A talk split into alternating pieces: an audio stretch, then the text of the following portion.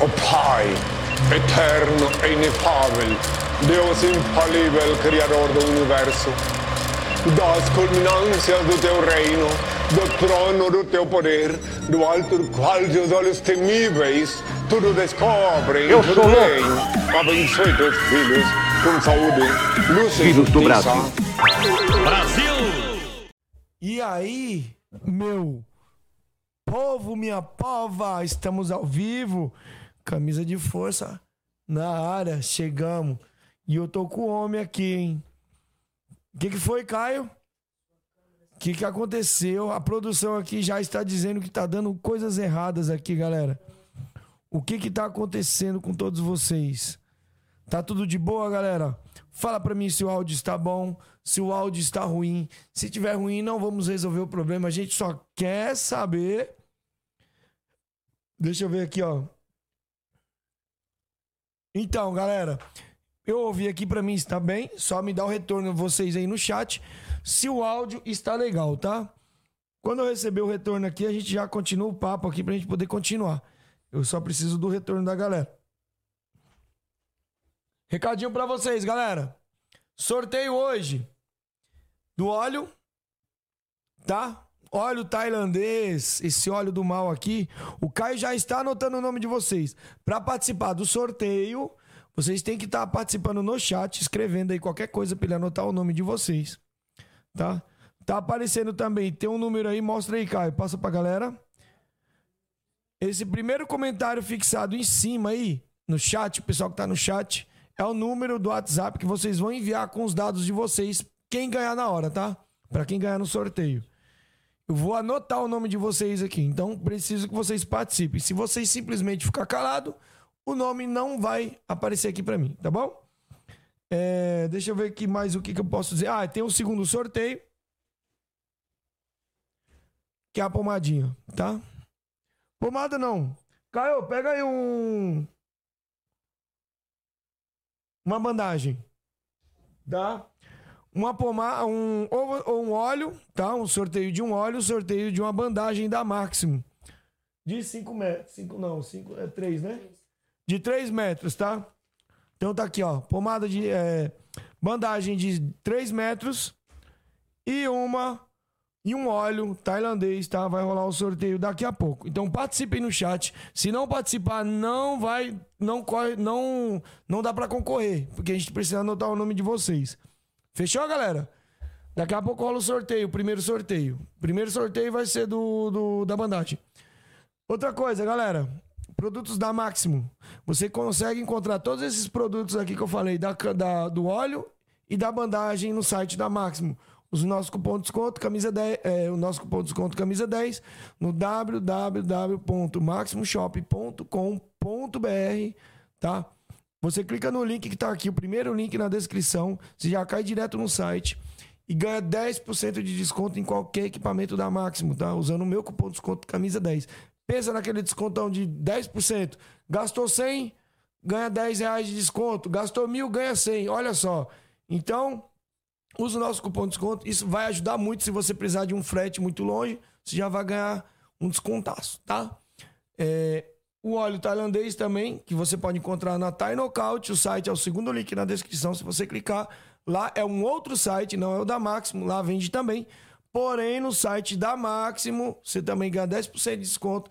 E no site da, da Thai Knockout, você também ganha 10% de desconto usando o meu cupom, que chama também é a mesma coisa, camisa 10. Você ganha 10% de desconto. Firmeza? Esses são nossos patrocinadores aí. Corre lá, entra no site deles. Vocês ganham 10% de desconto em tudo. Beleza? Outra coisa, galera, pessoal do Spotify. Pessoal que nos acompanha pelo Spotify. Toda sexta-feira um episódio novo. Esse episódio aqui que você está vendo na data de hoje, que é dia. Hoje é dia 20 quanto? Hoje é dia 20 do 10. Então, sexta-feira, na próxima semana, próxima sexta-feira, você vai acompanhar esse bate-papo aqui. Beleza? Toda sexta-feira, episódio novo no, no Camisa de Força Podcast, lá no Spotify. E você do Spotify, para nos ver ao vivo, para ver esse bate-papo aqui ao vivo, só no YouTube, Camisa de Força Podcast, tá? é aqui que rola a treta. Aqui é onde o pau tora, aqui de, ao vivo. E também temos nosso segundo canal, Cortes do Camisa de Força. É onde eu pego os trechos das polêmicas, jogo tudo lá. Então corre lá, Cortes do Camisa de Força. Se inscreve, dá essa moral pra nós, tá? Ah, Precisamos bater aí 4 mil horas, se não já tiver batido de visualização. E o nosso terceiro canal, que é o canal onde lá a resenha é muito louca, que é o, é o Camisa de Força Entrevistas, onde eu entrevisto a galera nos eventos, nas lutas, faço os comentários e lá a treta, lá o bagulho corre solto também. Firmeza? Dito isso, vamos conversar com o homem que tá aqui, mestre, grão-mestre Paulo Nicolai. Tudo certo, mestrão? Puxa, puxa o microfone pro senhor. Pode ficar onde o senhor quiser, vir pra cá, vir pra lá. Só leva o microfone pra onde o senhor for. Puxa mais, puxa mais.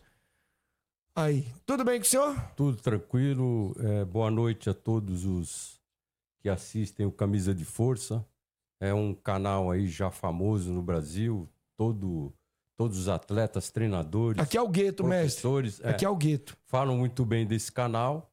E quando eu recebi o convite, eu tive a maior eh, satisfação em vir aqui para a gente bater aquele papo. Lógico, eu sou um pouco radical em alguma, alguns aspectos, mas vamos embora, vamos lá. O senhor está na mesa certa. Sim, Está na mesa certa. Vou logo falar uma coisa pro senhor aqui. sim, Que eu evito ficar. Você viu? O senhor chegou aqui, eu evitei ficar conversando porque eu não gosto de spoiler. sim. Como eu disse pro senhor, eu não pesquiso nada, eu sento e troco ideia, liga, liga aqui a câmera e pau no gato. Claro, eu, eu sou igual o Bolsonaro, eu também não anoto nada, Ah, é. não falo nada, sai tudo daqui e daqui.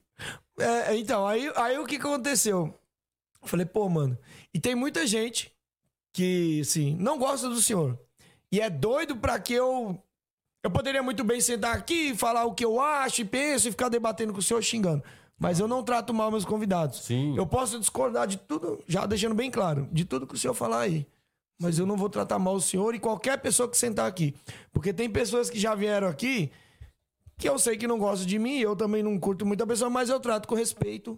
Sim. Não, não deixo de, de tratar bem as pessoas que vêm aqui. Então, Sim, pode ficar à vontade, Eu também não me tranquilo. preocupo com isso. Digo do se- gosta ou não. Eu acho que toda unanimidade é burra. Eu acho Exatamente. que tem que ter é, é, um equilíbrio. O que gosta, o que não gosta, aquele Uhum. que aplaude o seu sucesso, o seu trabalho, aquele que é, é, é, dá alguns pitacos por fora. Isso é normal, natural na natureza. Não tem o que fazer. O senhor falou de Bolsonaro aí. Como é que o senhor tá vendo pola- essa polarização, aí, essa, essa treta aí, mano? Porque a gente tá chegando agora no dia 30, né? Você acha que o homem leva? Você acha que o Lula leva? O ladrão vai, vai ganhar? Você acha não, que não, o ladrão Bolsonaro ganha? leva disparado. Bolsonaro é um candidato de direita, trabalha com a verdade. É, eu já há muitos anos eu pesquiso tudo sobre, principalmente no debate. Eu assisti o debate de ponta a ponta, pesquisei tudo que os dois falaram. Um mentiu descaradamente 80%. Uhum. Teve algumas verdades, mas muito pouca. Agora, o Bolsonaro é um cara extraordinário.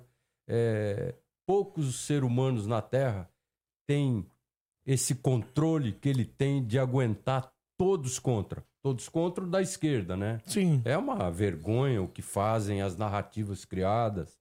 é, e você vê agora o. STF agora, o cara dá um peido, os caras vai lá e... É, porque a gente sabe qual lado que eles estão e o que, que eles pretendem, né? Uhum. Mas dia 30 tá aí. A gente vai ver tudo isso aí de perto.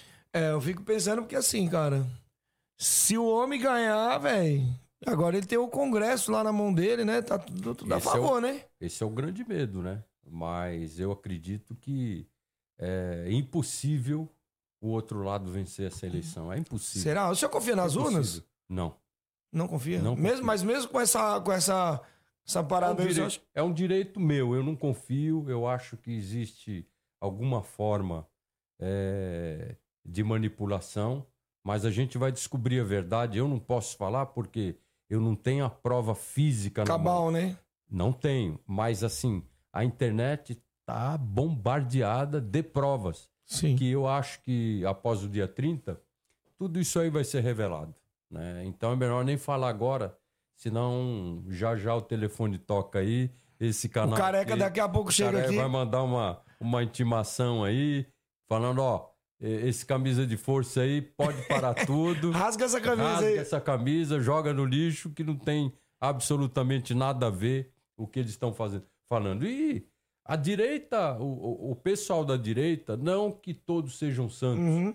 mas assim, a maioria, o que eles falam tem fundamento. É só pesquisar. Pesquisa, por exemplo, Google.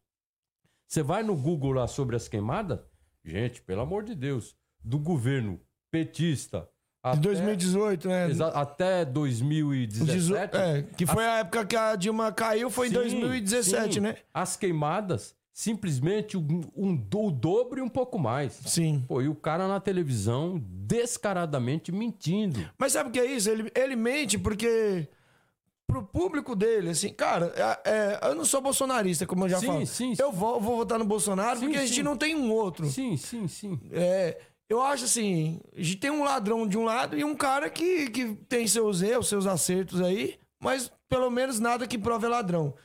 É o que pra mim acho que é o primordial. Só que, cara, a galera, é, é, eles falam essa mentira, o, o Lula, no caso, ele fala pro, pra plateia dele, Sim. se o Lula disser assim, eu matei 20 hoje, eu roubei mais 50 milhões hoje, eu roubei, a galera vai votar nele, porque a galera não quer saber se ele é ladrão, se ele. É, me- são mentes Porque eles já são- blindadas, né? Não tem Ele que já, fazer. ele já tem o, o, o erro enraizado neles. Sim, sim, sim. Ele vive de narrativa, de mentira, né? Aham. Assim, ele, ele diz, ele diz que a mãe sempre falou que a mentira é muito rápida, mas a verdade é demorada. Ou seja, ele trabalha com a mentira e não com a verdade. É lamentável esse fato, né? Mas é fato. Tirar só um pouco o zoom pra poder ficar mais bonito na TV. Sim, sim, sim. Vê aí, Caio, se eu tô bonito. Eu fui tirar um pouco o zoom aí, galera. Tô mais bonito? E aí, galera? Fui tirar um pouco o zoom, né? Porque senão minha cara vai assustar vocês aí. Então, mestrão, mas assim, cara, a gente fala, o pessoal fala, ah, política é chato. Política é chato. É chato, mas a gente tem que falar sobre política. Claro, Porque você não consegue fazer nada sem política. claro, claro. Hoje, por exemplo, pra mim poder vender um óleo desse aqui, eu tenho que passar pela, pela política Sim, né? Para diminuir imposto, para poder o, o- o empresário produzir esse produto. Tudo, tudo passa pela política. Não tem como. E se você não fala de política, alguém vai falar por você. com certeza. Política é o equilíbrio. Se você é, apoia uma política, uma política totalmente contrária àquilo que realmente o povo precisa, já complica. Então a política faz parte da vida. Eu já eu comecei a estudar política há cinco anos atrás. Ou seja, eu queria saber dos candidatos, quem era quem, a história de cada um. Eu vou te falar que eu fiquei assustado. No final, quando eu, eu fui descobrir que eu votei, que eu votei numa ex-terrorista, que eu votei num bandido, que eu votei num, num exilado, que eu votei. É brincadeira. Aí eu falei, opa, peraí, agora vamos começar a investigar cada um. E aí eu tomei o meu lado, né? Eu sou de direita, eu sou conservador. Lógico que eu tenho os meus defeitos, como todo ser humano. Mas esquerda, esse pensamento doido aí, Isso não põe um alvo Não. nas suas costas, não? Como, Não, como um cara que, assim, vamos. Sim. Querendo ou não, o senhor é público. claro, claro, Não- o senhor não representa só o senhor. claro, claro. Né? Hoje o senhor não é mais o Paulo Nicolai, o único CPF. Sim, sim, sim. O senhor é um CPF múltiplo, Claro. porque tem a equipe, tem Claro. todo um público. Campinas toda ali, acho que pela história que eu conheço, assim, é, a história do Muay Thai, a história do, do- do- da luta ali, Sim. começou ali com o senhor, talvez o senhor aprendeu com outros, mas Sim, sim. foi o caminho ali, foi você. De- depois vieram de vocês, saiu do senhor e foi para outros lados, cada um com a Claro, sua equipe, normal. mas o senhor é público, é uma pessoa pública. Sim, mas eu não me preocupo. A- a- o lado que eu tomei, é, eu, por exemplo, na minha página do YouTube, eu acho que eu não tenho ninguém de esquerda, porque eu cortei e disse: quem for de esquerda, por favor, saia da minha página. Se desligue, porque se eu descobrir, eu vou bloquear, porque não tem diálogo, não tem debate com o esquerdista. Essa é a verdade. Claro, se, se alguém de esquerda aper- a- apresentar algo que tenha realmente, que seja fato verdadeiro, Ô, vou apertar a mão do cara, mas a maioria não é. Essa é a verdade, isso é fato, é só pesquisar e perguntar. Então, eu fiz o quê? Eu me livrei. Então, por exemplo, quando entra um cara de esquerda na, na minha página criticando, falando besteira, eu simplesmente vou lá, respondo e bloqueio. Tchau, nunca mais. Acabou. E bocas? Pronto. Eu não vou ficar discutindo com o cara batendo boca. Eu vejo, por exemplo, no Muay Thai. Poxa, peraí. Quer discutir, falar de Muay Thai? Claro, hoje é, o sujeito vem com é, Muay Dan, Muay Fiman. Ninguém fala sobre isso. Nem na Tailândia. Nem na Tailândia. Outros falam, não, Muay Thai não tem graduação. Quem disse que não tem? Mas, ó, Quem bom, disse que não tem? Peraí. Quem disse que não tem? Tem o Muay Thai. Não tem? Claro que tem. Oh! Tem o Muay Thai, que é praticado na Tailândia, que o cara sai lá do mato pequenininho, já saindo na mão. É só luta, luta, luta, luta. Esse não tem graduação. é Só porque que ele já nasceu naquilo. não tem fundamento nenhum. Não tem fundamento. Certo. E não tem direitos. Tanto que quando um cara quer se tornar um mestre de Muay Thai, ele tem que passar pelo Muay Thai Boran e se credenciar para ter um diploma para começar a ter direitos na Tailândia. Senão ele não tem. Pouca gente sabe disso. Por exemplo, toda a classe do Muay Thai tailandês é, é- é praticado pelas pessoas mais pobres na Tailândia.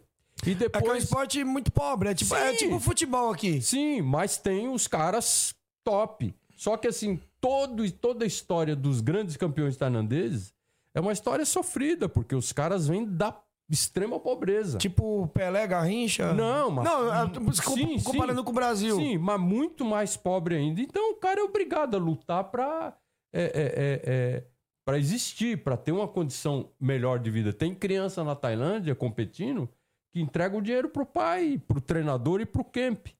Então, assim, tem muita gente que deturpa toda a história do Muay Thai. Eu mesmo já vi uns engraçadinhos aí na internet com canaizinhos ensinando Muay Thai, falando um monte de besteira. Tipo o quê? Não, tipo absurdos. Quer dizer, esquecem de quem está aqui.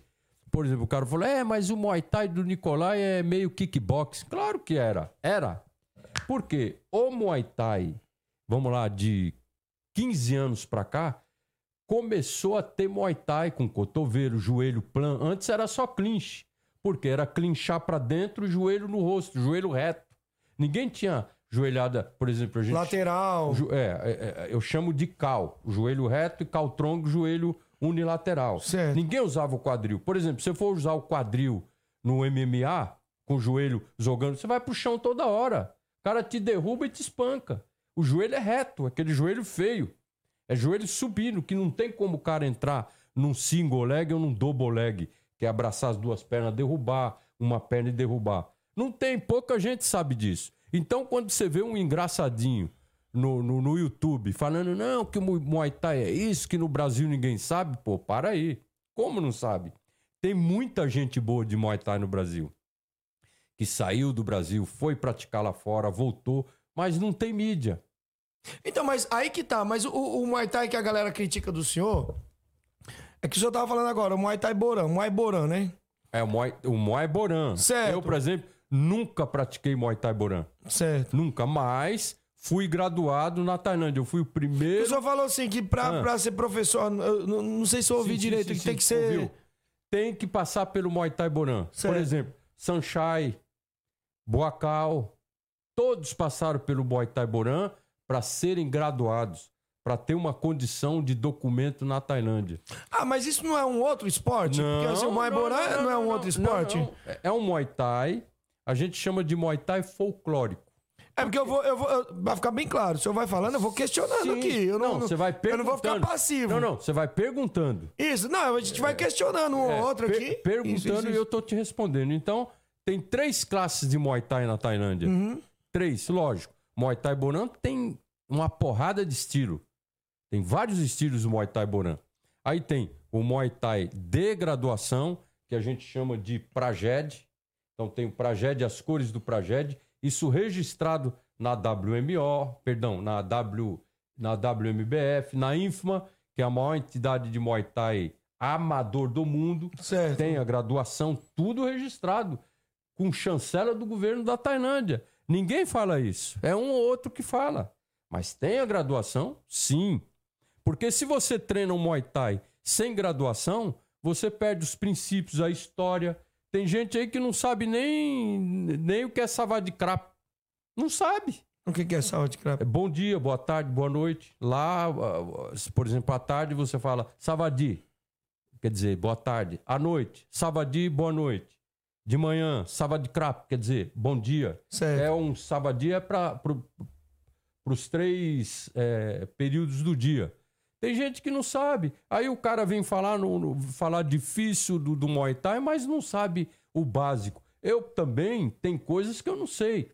Eu aprendi, porque eu também não quero aprender mais que isso, porque eu não vou ensinar. O básico eu falo, ó, pessoal, tá a apostila aqui, estude a apostila do Muay Thai. Certo. Aí o cara vai aprender. Eu tenho aluno que fala tailandês, pô. Sabe tudo. Tudo, tudo de Mas o tailandês. Muay Thai, o Muay Thai Mas ele, eu de, não ele de fato não é um Ah. esporte e não. O pessoal fica, ah, Muay Thai ele é uma arte marcial. Outros falam, não, é um esporte. Se ele for um esporte, um esporte, tá? Porque tem a arte marcial, o pessoal Muay fala. Thai dá soco? Oi? Muay Thai dá soco? Ah, eu- Dá. Dá. Dá cotovelada? Sim, Dá joelhada? sim, Machuca? sim. Então é arte marcial. Mas a arte marcial não é do, Não, do- não, do não, exército, essas coisas? Não, não, não, não. Ninguém, nego Que é fa- marcial, nego- marcial. ma- ó, marcial. Uhum. Marcial vem de Marte, que é o planeta que rege as guerras. Tudo que é de porrada, de pancada que machuca é marcial. O cara tem que falar assim: Muay Thai, arte marcial e esporte de combate. Aí tá certíssimo, você entendeu? Agora. Não vou poder atender agora. Arte marcial e esporte de combate. Onde é Certo. que ele é esporte? Porque tem competição. Então ele é esporte. Muay Thai Bonan, marcial. Muay Thai, mar- não tem como tirar um do outro. Agora o cara, não, mas Muay Thai não é mais arte marcial, é esporte. Ô, pera aí. Se dá porrada, dá soco, machuca, é marcial, gente. Então, assim, ninguém me convence disso, até porque eu estu- estudei muito sobre isso. E é arte marcial. Taekwondo. Taekwondo, arte marcial da Coreia. Taekwondo. Taekwondo é esporte olímpico, mas pergunta se alguém fala que Taekwondo não é arte marcial. É a mesma coisa. Taekwondo, Karate Do, é, é, Kendo, Sipalkido, Tang Sudo, Kempo. É tudo Hapkido, é tudo arte marcial. Uhum. Agora, o Hapkido, por exemplo, é arte marcial, não é esporte. O Porque senhor não... falou, já que aproveitando o gancho, Hum. Rapido, o senhor aprendeu com o Álvaro de Aguiar. Álvaro de, Álvaro de Aguiar foi meu professor de Hapkido há mais ou menos 37 anos atrás, 35. Uhum. Foi o, o, o melhor treinador que eu tive na época de Hapkido. Foi. O Álvaro era espetacular, era um, um, um atleta assim excepcional. Não existia ninguém, ninguém igual a ele com a técnica, com o preparo que ele tinha. Era realmente um fenômeno. Isso aí eu não, não vou negar nunca. Ah, aliás, um grande abraço para você, Álvaro. O senhor andava muito com ele, né? Andava, meu amigo. Sempre foi meu amigo. Aí, pá, deixou de- eu cada um foi seguir o seu caminho? Hoje eu moro longe, morei no Rio. Agora eu moro em Santa Catarina. A gente Uhum. eh, parou de se encontrar, mas é um grande amigo. Um- Ah, é? uma, uma ótima pessoa. Mas qual que é a diferença? O, o Rapido é o quê? Ele faz o quê? É Que é arte marcial coreana. coreano, né? É muita torção, queda, chute, mobilização. É aquele lá do, do Steven Seagal? Não, né? Aquele é Aikido. Aikido, né? Aikido é só é Torcer os torção, projeção, Ah, entendi, arremessar entendi, o cara. O Rapido já é mais agressivo, entendeu? Aham. É uma baita arte marcial. Então, mas ah, vol- voltando à questão Sim. do, do- do- do- da Tailândia. A gente tava em off aqui trocando uma ideia e o senhor falou assim, pô, esse negócio de Tailândia eu fui quantas vezes? Quatro, né? Sete. Sete vezes, sete vezes pra Tailândia. E você falou assim, pô, depois que eu fui pra Tailândia, eu perdi mais o tesão agora de, de, de voltar, porque lá tem muito picareta. Por que, que tem muito Olha, picareta na eu- Tailândia? Eu acho assim que a Tailândia é uma fábrica de picareta dentro do Muay Thai. Eu vou te falar por quê. Lá na Tailândia você compra certificado de Muay Thai. Aqui Você também? compra. Aqui piorou. Mas você compra certificado lá de mestre, de grão-mestre, de treinador, de tudo. Só que lá é chamado de cru, né? Cru é treinador, Certo. né? Perdão, Cru é treinador, Cru Iai é professor, Arjan é mestre e Arjan Iai é grã-mestre. Você vai numa academia de Muay Thai, o cara não sabe o que é isso. E o cara sabe o Muay Thai, ali treina os planos, clinch, joelho, chute e tal. Aí fica, ô meu, ô meu. Pô, não dá, velho. Arte marcial e disciplina andam juntas. Se perder a disciplina, perdeu o atleta, per- perdeu a arte. Então, por exemplo, o meu, o meu trabalho, a minha filosofia é essa: arte marcial e disciplina. Você forma grandes lutadores, grandes campeões. Porque se acabar a disciplina, acaba o lutador. Certo. Acaba. Ele é totalmente destruído. Mas, mas aí se eu, se no caso, por exemplo, se eu seguir essa regra que eu tenho que ter toda essa disciplina, tenho que saber falar os nomes tudo em tailandês, todas essas coisas, ele não se torna meio, meio que em vez de um esporte uma seita? Porque aqui no Brasil, é, porque, Não. é, porque assim, se por Não. exemplo, se eu tiver que contar igual eu fui na academia de um colega Hum. meu, o cara falou assim: "Não, aqui tem que contar em tailandês, do 1 ao 9". Isso não é necessário. É, aí- Isso não é necessário. Se o cara, por exemplo, eu, por exemplo, o que, que eu ensino? Eu não ensino tudo em tailandês. Eu falo, pessoal, o básico a gente tem que saber. O que é savadikra, é, é prajed. Ah, ah, antes o cara, não, que o sujeito tem um kurang, kurang azul. Que isso? Kurang é adorno. É algo que eles usam no braço para dar sorte. Então o nome Isso é prajed. Segundo a cultura deles. Para mim isso não interessa, né? Por exemplo, Moncon, Pong Malai, eu não ligo se o cara usa ou não. Lá na Tailândia é obrigado. Você vai subir no ringue, você tem que subir com Moncon, Certo. o Pong Malai não precisa, mas você tem que subir com o Moncon e com os Prajed, senão você não luta. Ô, cadê? Não tem? Pode ir embora. É regra. Por exemplo, no Lumpini e no Rajadaman, mulher só entra pela última corda do ringue. Certo. Isso é o quê? Isso é submissão total. Pô, por que, que a mulher. Mas isso não é tem- ruim? Claro que é ruim. Por que, que a mulher tem que entrar pela última corda? Aqui não, entra pela segunda corda. Ela entra pela, Tá se- anotando os nomes, Caio? entra pela segunda corda. Caio? Não só a mulher, o homem pode entrar por cima ou pela segunda corda, não tem, mas mulher não entra pela última. Isso é norma e regulamento da confederação, da CBMTU. Não entra, porque isso é muita submissão para a mulher. Isso eu, isso eu não concordo. Os meus amigos treinadores e mestres também não concordam. Mas aí que tá. Mas se o senhor diz, o senhor acabou de falar Sim. aqui, não, porque tem que ter a disciplina e seguir Sim. os parâmetros Sim. de lá. Isso não seria os parâmetros de lá? Errado. Errado, Errado. certo? É então a gente errado. acha que isso tem que. Não, é errado. Mulher não tem que ser. Não, eu é- também é sou contra. desse jeito. Pensa Eu na- também sou contra. Eu, estou- eu tô seguindo mãe, a sua. Eu tô Pensa seguindo. na sua mãe, que é nova, bonita, competidora. A sua mãe entrar lá pela última corda, rastejando. É, Quem que vai, quem que vai admitir isso? Não, não, não. Entra pela segunda corda. Já vários eventos eu falei, ô, pode parar. Entra pela segunda corda. Ah, mas mais nada. Aqui é na segunda corda. Mulher aqui tem o mesmo direito que o homem e ela vai ser é, é, preservada e exaltada, não vai ser humilhada. Porra, a mulher já entra humilhada no ringue? Ó, então, eu, eu, Não, não. eu- nesse ponto eu concordo com o senhor. Tanto é que aqui no chat que o pessoal tá falando assim, a tradição não se discute. Aqui no Brasil, a gente tinha a tradição de canibalismo.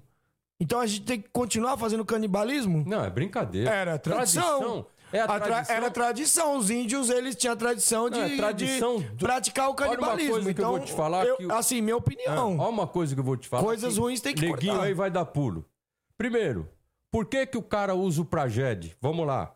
Por, por que que o cara usa o Praged? Ou por que usa o Moncon? Ou o Pong Malai? Por quê? Tem gente que usa e não sabe. Não sabe por quê. Eu, por exemplo, sou cristão. Eu não vou na igreja toda hora, eu vou de vez em quando, mas sou cristão. Né? Você não é praticante. Não, eu não, 100%. eu não vou na igreja. Eu Certo. não vou mais na igreja, assim, como é, antigamente. Hoje eu vou muito pouco. Só que tem uma coisa, por exemplo, quando você cumprimenta de pé juntos, os pés juntos, você está cumprimentando a Buda. Certo. Quando o pessoal você- fala que também se levantar a mão, né? Você... Aí, não, não. Por exemplo, quanto mais respeito você tem, por exemplo, um mestre, as mãos é aqui, ó, mais, mais em cima. Grã-mestre já é mais em cima. E quando é aluno é mais embaixo. Então, essa forma de respeito é muito legal. Agora, é, com, com relação a todos esses apetrechos, eu falo: olha, se vocês quiserem usar, pode usar, mas eu não obrigo. Você vê que o, o europeu, ele não usa. O europeu, ele entra no ringue, cumprimenta, acabou. Se ele quiser, se ele não faz o ramuai, que é a dança, ele dá, ele cumprimenta os quatro cantos, entra, sauda, cumprimenta Que é os o quatro Aikru, cantos né? e volta e porrada. Agora, você vai lá e fica, ah, e fica, e vai. Por que isso? Aí você vai ver o cara é cristão. Será que tá certo isso que ele tá fazendo? Será que ele não tá ver- venerando outras forças?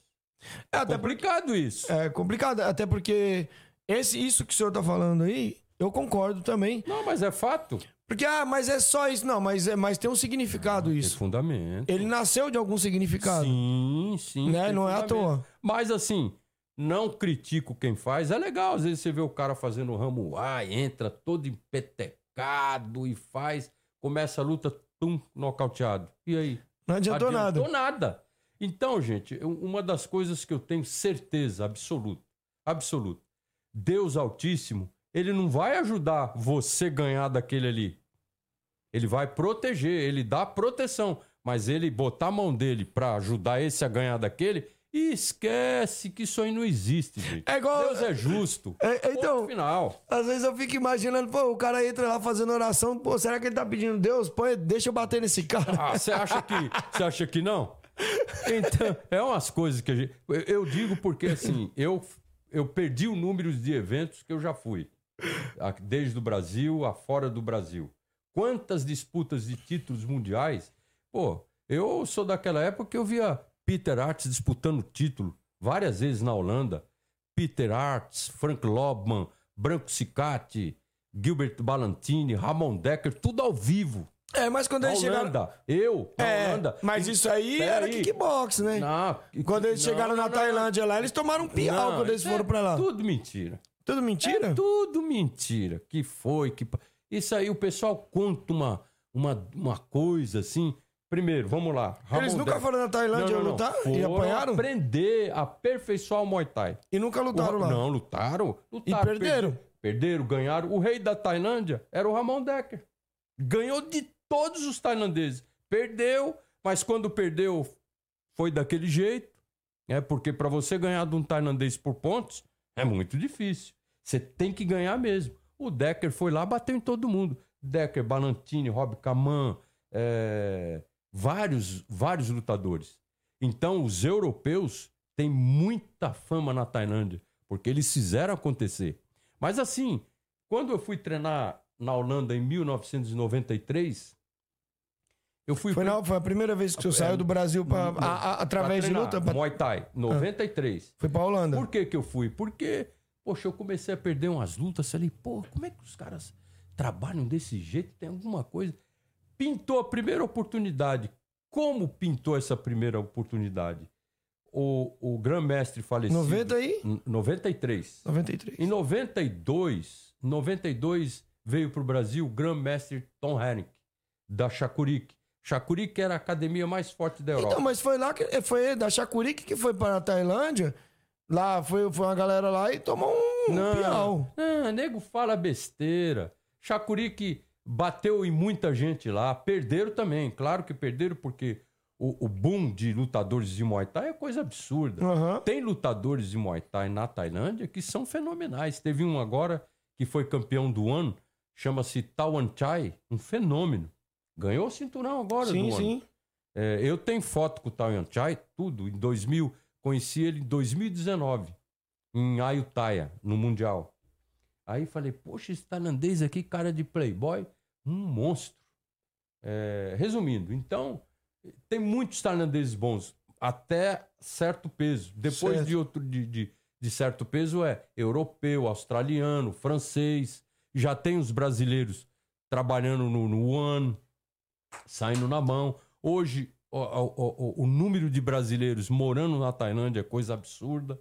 Tem muito brasileiro. O senhor vê que o, você consegue enxergar que o Brasil. é, muita gente fala que o Brasil é a segunda potência no, no Muay Thai. Não é mentira. O senhor vê isso? Não, é mentira. É mentira. Tem, tem país Não, melhor do que é nós? melhor. Nossa, França, Holanda. Holanda disparado. Mas França, Muay Thai Muay mesmo? Thai puro. Porque na Holanda se treina kickbox e Muay Thai Certo. com cotovelo. Os dois. Aí você vem França, Holanda, Austrália, Rússia, que ninguém fala. Sim, mas quem são os. os, os, Ah, os muitos- Mas quem são essa galera aqui? tipo tem assim, muitos nomes. que a gente ano. não vê? É só você puxar o ano. Hoje o ano tem os melhores. Olha lá a origem do, do- dos campeões. É só você puxar lá. É tailandês, tem australiano. Ah, mas, mas assim, eu, eu vejo o Ono, eu vejo o Ono que ele não é só Muay Thai, é porrada também. não, não, o ano é assim. Eu tô ó. falando Muay Thai puro O- como o ele Ono- é. o Ono- É porque assim, o Ono, eles, eles fizeram um negócio mais comercial. Tá. É três rounds. Pô, no é, ano- é porradaria. É, mas lá no ano a gente tem sangue. Não é que nem no Lupini, que é Peraí, cinco rounds. não, mas peraí. Lá no ano a gente tem Tawan Chai, a gente tem Sangmani, a gente só tem monstro que ganharam tudo lá no Lumpini. Naquele outro evento chamado. Que luta, luta meio de atadurinha? Thai Fight. Thai Fight, tem o Sunshine, não sei se o Sunshine ainda tá lá. Ficou anos lá. Então, assim, o One hoje é um. É porque o One tem é, Muay Thai, tem é, Muay Thai com luva pequena, tem submission, Então, é isso que eu tô querendo tem dizer. MMA, tem tudo no One. O One foi um evento que revolucionou porque eles deram oportunidade. É, um, é tipo um UFC do, do, do, do Muay Thai. Sim, do- do- Da, sim. da luta em pé. Lá tem. eh, Porque o One paga muito bem. Então, então é isso que eu tô falando. tem os melhores. Então tem atletas de tudo quanto é jeito. Mas quando eu Sim. falo de Muay Thai, eu tô falando de Lupini. Que a galera vai, por exemplo, a gente mas, vê. mas não tem só Lupini, gente. Não, tem outros Ó, também. Tem Lupini, Rajadaman, Max Muay Thai. Tem outro que eu me, não tá vindo agora o nome, muito bom também. E tem vários estádios pequenos. Sim. É Muay Thai toda hora. É o tempo todo. Muay Thai é de manhã, à tarde e à noite lá, né? Então eu tive no Max Muay Thai só lutão. Como tive no Lumpini velho, que derrubaram agora o Lumpini novo, já mudou um pouco o nível, porque tem os E campeões. parece que vai lutar. Não sei se vai lutar ou se lutou mulheres lá também, viu? Aonde? No Lupini. Que ia No lutar, velho, vai. Não No sei como. Não, no velho não. Parece que no novo, eu não tô muito por dentro, mas parece que vai começar a rolar umas lutas de mulher. Aham. Agora, é, é assim, ó. Cada um tem um tema pra falar de Muay Thai. Eu, te, eu sei quem começou, quem foi, quem votou, quem mora lá. Hoje tem brasileiros lá que eu. Que eu Quem trouxe o Muay. Thai pro Brasil? Olha, Porque assim, eu, eu já vi vários, eu vi até recorte de revista também. Cara, cada um fala que ah, foi fulano, outro foi ciclano. Na sua visão, na sua ótica. não, no que- meu conhecimento. É, no- então, é na sua visão. Porque assim, No seu conhecimento. prime- o primeiro cara que começou com o Muay Thai no Brasil foi o Nélio Borges Naja, né? Tem uns que falam que ele não foi pra Tailândia, mas não interessa, o cara trouxe a ideia do Muay Thai. Era um Muay Thai com cotovelo, depois foi tirado porque na época a legislação não permitia é, é, sangrar a cara com Existe uma lei? Tinha, tinha uma na legislação esportiva, não podia usar cotovelo na cara. Não podia. Isso era em Então, que ano? Era mil, mil, mil, mil novecentos e noventa e e sete, noventa e oito, por aí. Mas já tinha luta livre, já que Não, a não, galera se tinha, arregaçava mas- toda. mas- não, não. Luta livre é marmelada, pô. Tinha nada de, de, de- dessa agressividade. Não, não, não tô falando. Eu não tô falando da luta livre do WWE, essas coisas, não. Não, tô mas- falando da, da porrada tipo Rio Rio. Rio Heroes. Não, não, mas era, era diferente. No Muay Thai, não podia. Ninguém usava cotovelo na cara. E tinha uma lei específica pra isso, Tinha, então. não podia. para o Muay Thai. Não, eles, eles interditavam os eventos.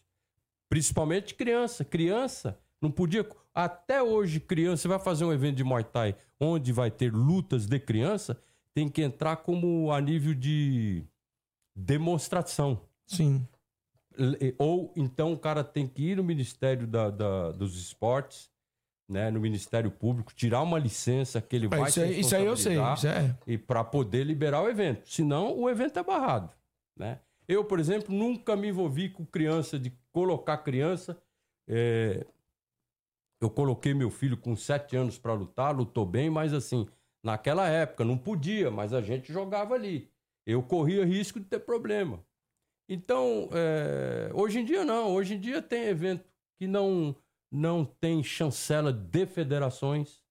não tem chancela de confederações, vai lá e faz o evento. Porém, se acontecer um acidente com um atleta num evento que não tem a chancela, é problema. O cara vai ter problema sério. Eu não vou falar qual é o problema até que aconteça com eles. Então, o que, que acontece? É como um certificado físico. Eu, por exemplo, GM Nicolai, emito um certificado meu, GM Nicolai, ele só tem validade moral, jurídica nenhuma. Só tem validade o certificado das federações e das confederações, porque é jurídico.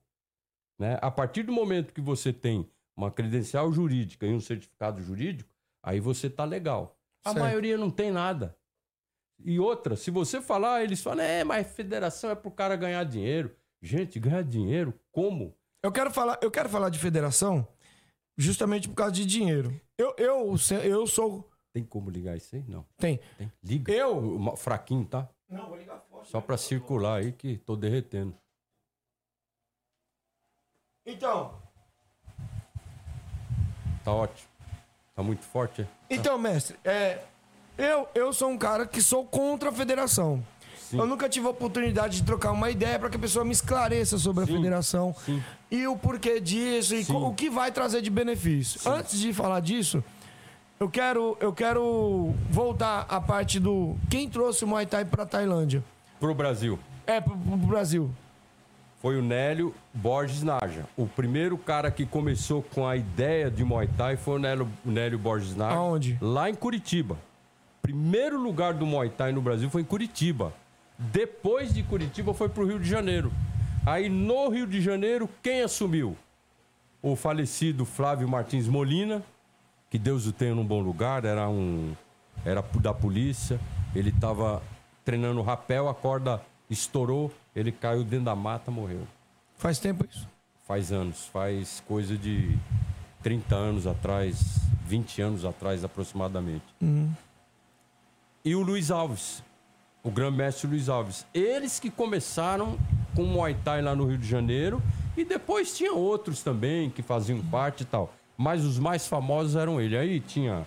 é, Mas assim, se o pessoal diz que eles não sabem se foi pra Tailândia ou não, como é que eles vão trazer uma É, coisa mas que eles é- não sabem? Olha, peraí, é isso que, eu, isso que eu vou te falar agora. Por exemplo, antigamente, eu não tinha internet, eu não tinha o seu canal, eu não tinha Facebook, eu tinha um e-mail bem sem vergonha. Você sabe que e-mail não dá pra ver nada. Muitos treinadores hoje aprenderam no YouTube. Aprenderam no YouTube. no YouTube. Será? Ah, será? Será? A pandemia foi a maior formação de treinador de Muay Thai do Brasil. Cada um é treinador, quer ensinar. Eu fico vendo às vezes o absurdo. O cara não sabe nem o que é cortar o ringue. Não sabe, tá lá ensinando. Pega um iPad, vai puxar, não sabe segurar o iPad, uma manopla, luva de foco, não sabe. Tem uns caras muito bons em, em iPad, bons, mas já é fraco em outro fundamento. Por quê? Não aprendeu com o professor ali ensinando, ó. Ensinando o beabá direitinho. O YouTube ensinou. O YouTube, hoje o cara vai no YouTube, ele pega a técnica, amanhã ele já está ensinando pro aluno, e aí vai, vai desenvolvendo. Mas Vai o ruim é que ele desenrolando. também nem sabe pra que, que aquilo serve, não né? sabe, o fundamento não sabe. Porque não teve quem o ensinasse e explicasse direitinho a, a técnica. Por exemplo, já me pediram aí várias vezes para fazer canal no YouTube de ensinar é, é, o aluno porque ganha dinheiro e tal. Eu falo, não, não, não, não quero. Eu não quero isso aí, eu não quero. Quer aprender? Vá na academia. Tenha o professor ali do lado. Porque tem a diferença. Por exemplo, eu bato o olho aqui na técnica, tranquilo. Eu já entendi tudo. Mas o aluno não. O leigo ele não consegue enxergar a, a, a, a, finalidade da técnica. Tem que ter alguém do lado dele para ensinar, para dar mão para ele, falar: vem, meu filho, vem por aqui, é assim que você faz. Então é muito difícil. Eu digo isso na minha experiência de anos. Por exemplo, quando eu cheguei no Rio de Janeiro em 2000 e 2001, na Brasília Top Team, eu tive um choque. Era a maior equipe do mundo. Era Brasília Top Team Shootbox. Imagine, chego lá no primeiro dia, tive um choque. Aí vi lá, Minotauro, Minotouro, Vitor Belfort, Carnão Barreto, Paulo Filho, Arona, sabe o que é isso? Você treme. E aí fui dar o primeiro treino, gostaram. Aí já me convidaram no segundo e depois me contrataram e fiquei lá quase oito anos. Ali já era Pride, ali. Era Pride, é? Era Pride, né? Não, aí os caras já estavam viajando. Minotauro tinha acabado de ganhar o, o cinturão do Pride, aí virou aquela loucura, né? Eu viajei muito com os caras, aprendi muito com eles. Muito, muito, muito. Aprendi é, o filé do Muay Thai para o MMA. Certo. Né? Então hoje, por É exemplo. porque o Muay Thai para o MMA e o Muay Thai para o Muay Thai É mesmo diferente. muda. Muda, né? tudo. Muda projeção de joelho, é, entrada de cotovelo, o clinch, como você tem que clinchar. Por exemplo, no, no wrestling, o cara gruda com você no wrestling, ele tem quatro, cinco saídas ao mesmo tempo. Ele entra, ganha o tronco, ganha a perna, ganha duas, passa para as costas, ombro, puxa para o chão, vai na chave de braço, vai na guilhotina. É diferente. E treino strong, treino forte Aham. né? Então o que acontece? É, eu fui aprendendo muito com os caras, treinei muito tempo wrestling lá no Rio de Janeiro, fazia, acompanhava todo o treino de chão, acompanhava todo o treino de wrestling. Pra quê? Pra aprender e saber como ensinar, né? Então, é, são, tem muita história, cara, tem muita história, né? Tem muita história. Ah, Então, é, bom, já, deixa eu já te fazer então uma pergunta aqui. Claro. Grão-mestre. Você sabe que você já deve ter ouvido falar, alguém chegou pra você que esse negócio é de picareta. Sim, sim, Isso, isso não é novidade pro senhor, eu não tô aqui inventando a roda, sim. certo? Quem pode falar comigo Agora, deixa a te... respeito de picareta? Quem? Um- uma- só essa pergunta. Quem pode conversar comigo e falar lance de picareta? Eu vou falar pro cara, ô bicho, espera aí. Picareta? Se você pegar o histórico tailandês, tem. Eu já te falei. Cru, Cruyai, Arjan, Arjan Yai. São os, me- os treinadores e mestres. Certo. Isso dentro da didática disciplinar do Muay Thai. Aí o cara fala: é, mas você vai lá na academia do fulano, não tem nada disso. Tudo bem, não tem nada disso. É um bando de manopleiro, fumando cigarro, tomando cachaça. O cara puxa o iPad, puxa bem, vai sentar, vai fumar cigarro. O manopleiro tailandês é tirado pra nada. Agora os mestres, neguinho abaixa a crista. Respeitam. Como é que, como é que é esse negócio? O problema é que aqui no Brasil o pessoal consegue estragar tudo. Por Isso eu exemplo, concordo com o senhor. consegue estragar tudo, porque a coisa prolifera, aí entra o picareta, né? O picareta entra, já se intitula mestre, já se intitula grão-mestre, já se intitula professor, aí não tem o que fazer. Quando o cara me pergunta alguma coisa, eu falo, filho, eu não tenho o que fazer. Eu tá aí, ó. Quer pesquisar minha história? Eu mostro a minha história para qualquer um. Qualquer um que quiser debater história comigo, porra, a gente debate e vai perder. Eu falo assim: quem é que viajou 22 vezes pro Japão? Quem é que foi em 18 Prides? Isso sem contar Inoki Bombaê, Deep. Ah, é de MMA. Não interessa. Eu fui. Já, já, já assisti várias disputas de títulos mundiais. Até porque não dá pra Não, não comparar. Não dá. Eu, eu não consigo, eu, eu não gosto de comparar o Muay Thai hoje com o que se tinha de conhecimento nessa época. Sim. Porque é injusto. Injusto. É igual querer dizer assim, é, vamos usar o futebol de novo. Ah, Injusto. o Pelé e o Neymar. Cara, olha a diferença de, de- Injusto, não. De não tem- conhecimento, e não né, tem tinha- como comparar. Não tem Esses como. dias colocaram lá Maradona, Messi, Cristiano Ronaldo, que eu sou fã, e, e Neymar. Eu falei, pô, gente. Não dá. Pera aí. Pega o, o- o- pega o Pelé, todos os jogos do Pelé, o Negão era um monstro. Não tem ninguém igual ele, gente. O Pelé é o sol e o resto era Não, é um. Isso, o Pelé é um só, o, resto tá no nível.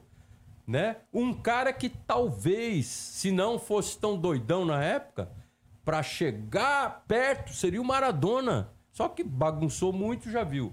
Na- Agora, o nariz cheio sempre. é, o Pelé não, o Pelé é imbatível. O Pelé era um cara fora do tempo dele, gente. Pelo amor de Deus, o Pelé é o rei do futebol, indiscutivelmente. Agora, tem gente que não vai concordar.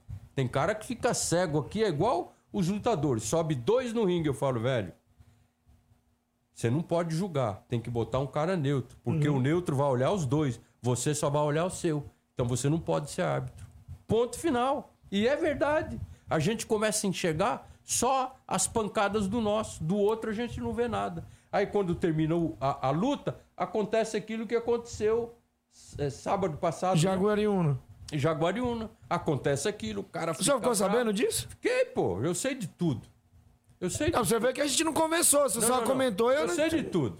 Já chegou tudo pra mim, me falaram detalhe, porque a gente fica sabendo, né? O próprio Wagner levou o menino lá, foi campeão, Certo. ganhou, não tiveram nem a hombridade de subir no ringue pra os dois lá levantar o braço, botar o cinturão no moleque. Pô, gente, que isso? É porque o evento é daquele jeito, né? É daquele jeito. Falei pra você, a lona do ringue, olha não sei o quê.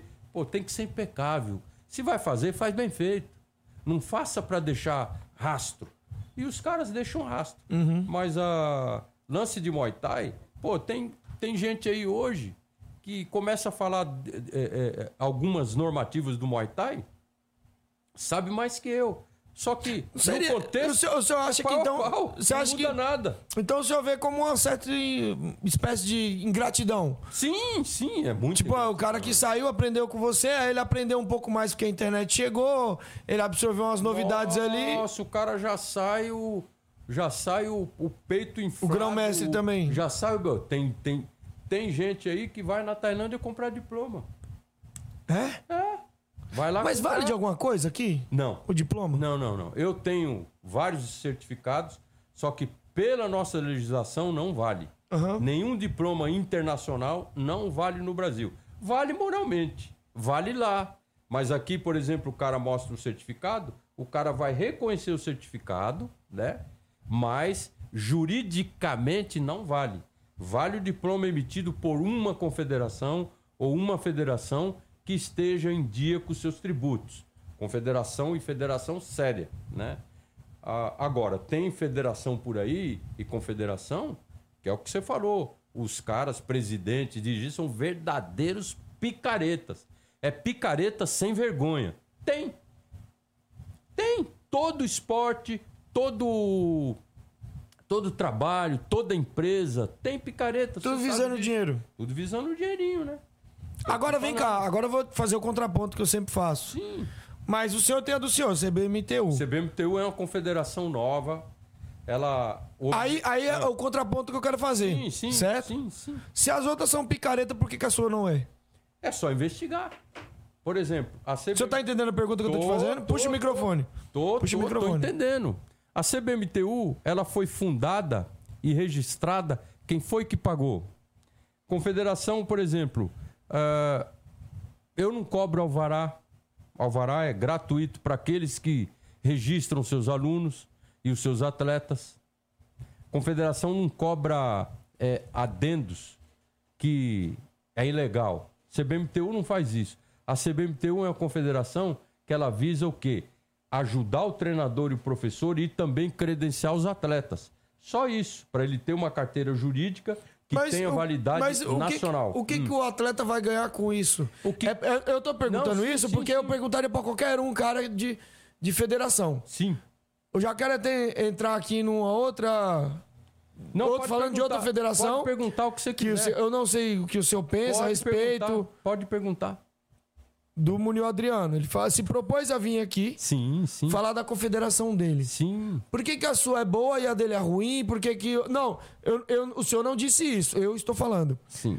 É, Eu quero não- porque saber por que, que a sua é diferente É, das outras. Veja bem, eu não disse que a confederação de ninguém É ruim. é ruim. Sim, sim. Eu disse que existem confederações e federações que os seus dirigentes são picaretas. Certo. Só que eu não vou falar nome aqui, não vou é, é, me dirigir dessa forma. Sim, não, quem tá dizendo aqui sou eu. Sim, agora, a CBMTU, ela tem uma diretoria constituída, uma dire- diretoria ativa, nós temos secretário, diretor financeiro, tudo direitinho. Mas é uma confederação que ela não tem recursos ainda.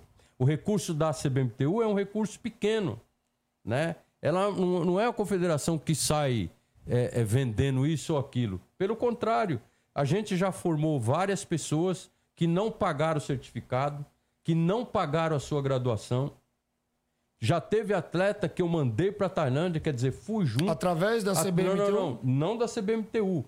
Era outra entidade. Certo. Nós fomos pra Tailândia, faltando uma semana pra viagem, o patrocínio dos caras, ó, caiu. Eu paguei do bolso. Cada passagem na época, 4.800 reais. Dois pagaram, três deram calote até hoje. Isso em 2014. E aí? Quem que me paga isso? Então, é, você tem razão em perguntar. Todos têm razão falando, não, federação é picareta tal. Agora veja. A galera, a galera vê a federação como um câncer. Sim, sim, A aqui galera em vê São como Paulo. é Só porque- que tem um problema. Porque Só assim, um porque até agora, até agora, Sim, tem eu, razão. eu estou falando do que a gente vê e não, Não, do que a gente razão. acha. Claro. Até agora, a gente, pelo menos aqui no Brasil, aqui, pelo menos ao ver da maioria, não viu uma, uma federação ou, ou uma confederação, que eu não Sim. sei qual é a diferença, Sim. que diz, nossa, essa daqui dá uma bolsa atleta, essa daqui faz alguma coisa. Sim, Até agora, Sim. a gente vê como uma questão do político. A gente tá vendo promessa, Sim. mas não tá vendo resultado. sim. Entendeu? sim. E tudo que eu faço, eu quero ver o resultado. Sim, promessa tem toda a a razão. tem. Tem toda a razão. Olha, federação é estadual. Certo. Confederação é nacional. Então veja, para você me perguntar, Essa CBMTU é, é nacional. é, é nacional. Ela dirige as federações. Certo. Só que no estatuto ela tem ela tem, ela pode dirigir federações, associações, academias e federações. Tá. Então, porque isso é, é, é, é- tá no estatuto dessa entidade. Então, veja. Por exemplo, cada vez que eu venho em São Paulo, eu gasto uma grana. Quem é que paga? Eu é que pago. Quando entra um caixinha na confederação, eu vou lá e desconto e presto conta. Entrou uma verba aqui, eu vou lá e presto conta. Mas assim, as confederações e federações só terão capacidade de bolsa atleta é, é, e outros benefícios quando tiver apoio do governo. Agora, eh, a partir do ano que vem, depois da, depois da eleição, nós estamos entrando aí com, com um processo poderoso para começar a conseguir grana do, do governo, bem como a, a Bolsa Atleta, né? Tem federações aí que já estão conseguindo. A gente vai conseguir. Mas assim, é todo um trabalho a passos é, é, De formiga. de formiga, não tem como. Você tem que ir no ponto certo. Então, mestre, eu tô fazendo esses questionamentos.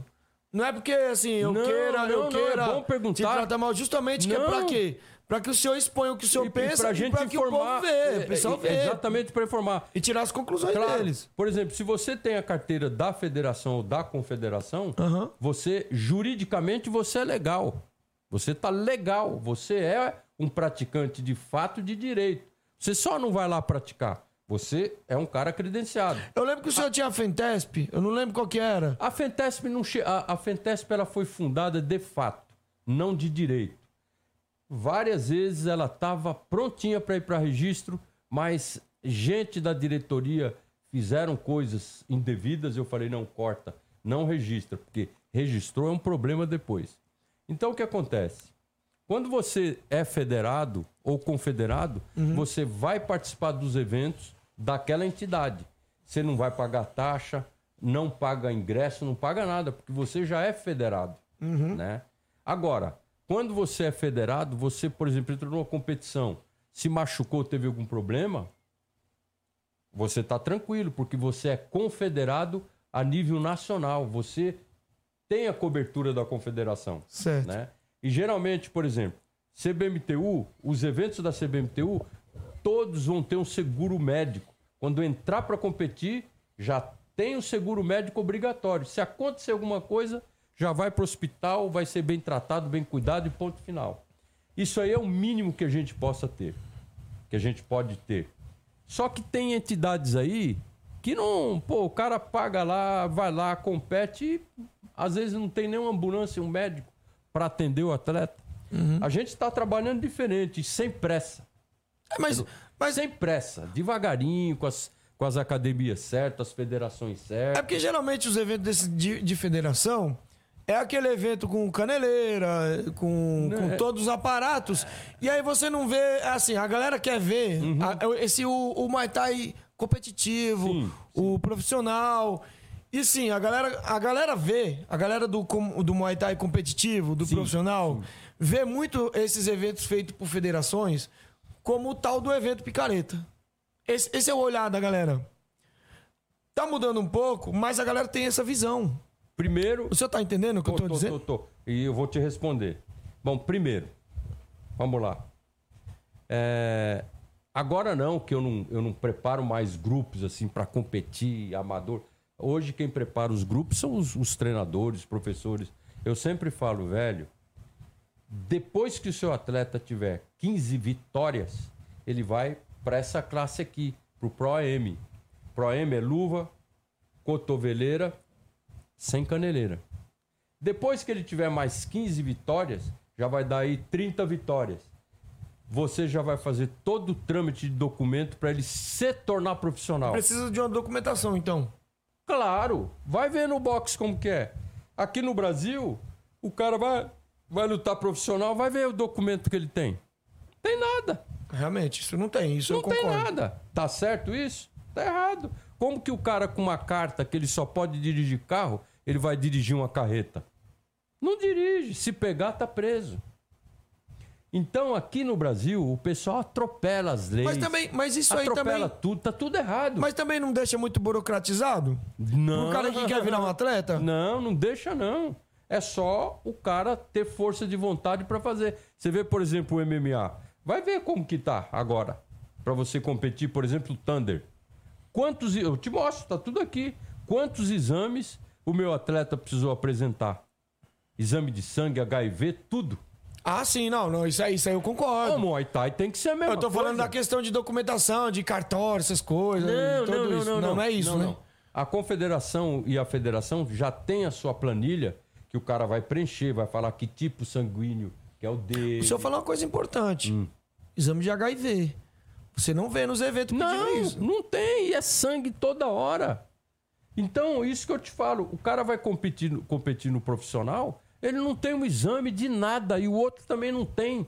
Como é que pode chamar isso de profissional? É, até porque, Não, cara, não, isso, você isso já é muito sério. isso, eu sempre é pensei, é o cara, por exemplo, eu tô lutando com um cara, eu tô lutando com um cara, eu não sei nada desse cara, Nada. e de repente o cara me dá uma cotovelada, aí eu corto, aí eu corto ele também. E aí, aí aquela cara mistura de cara. sangue. O cara tem HIV. E aí?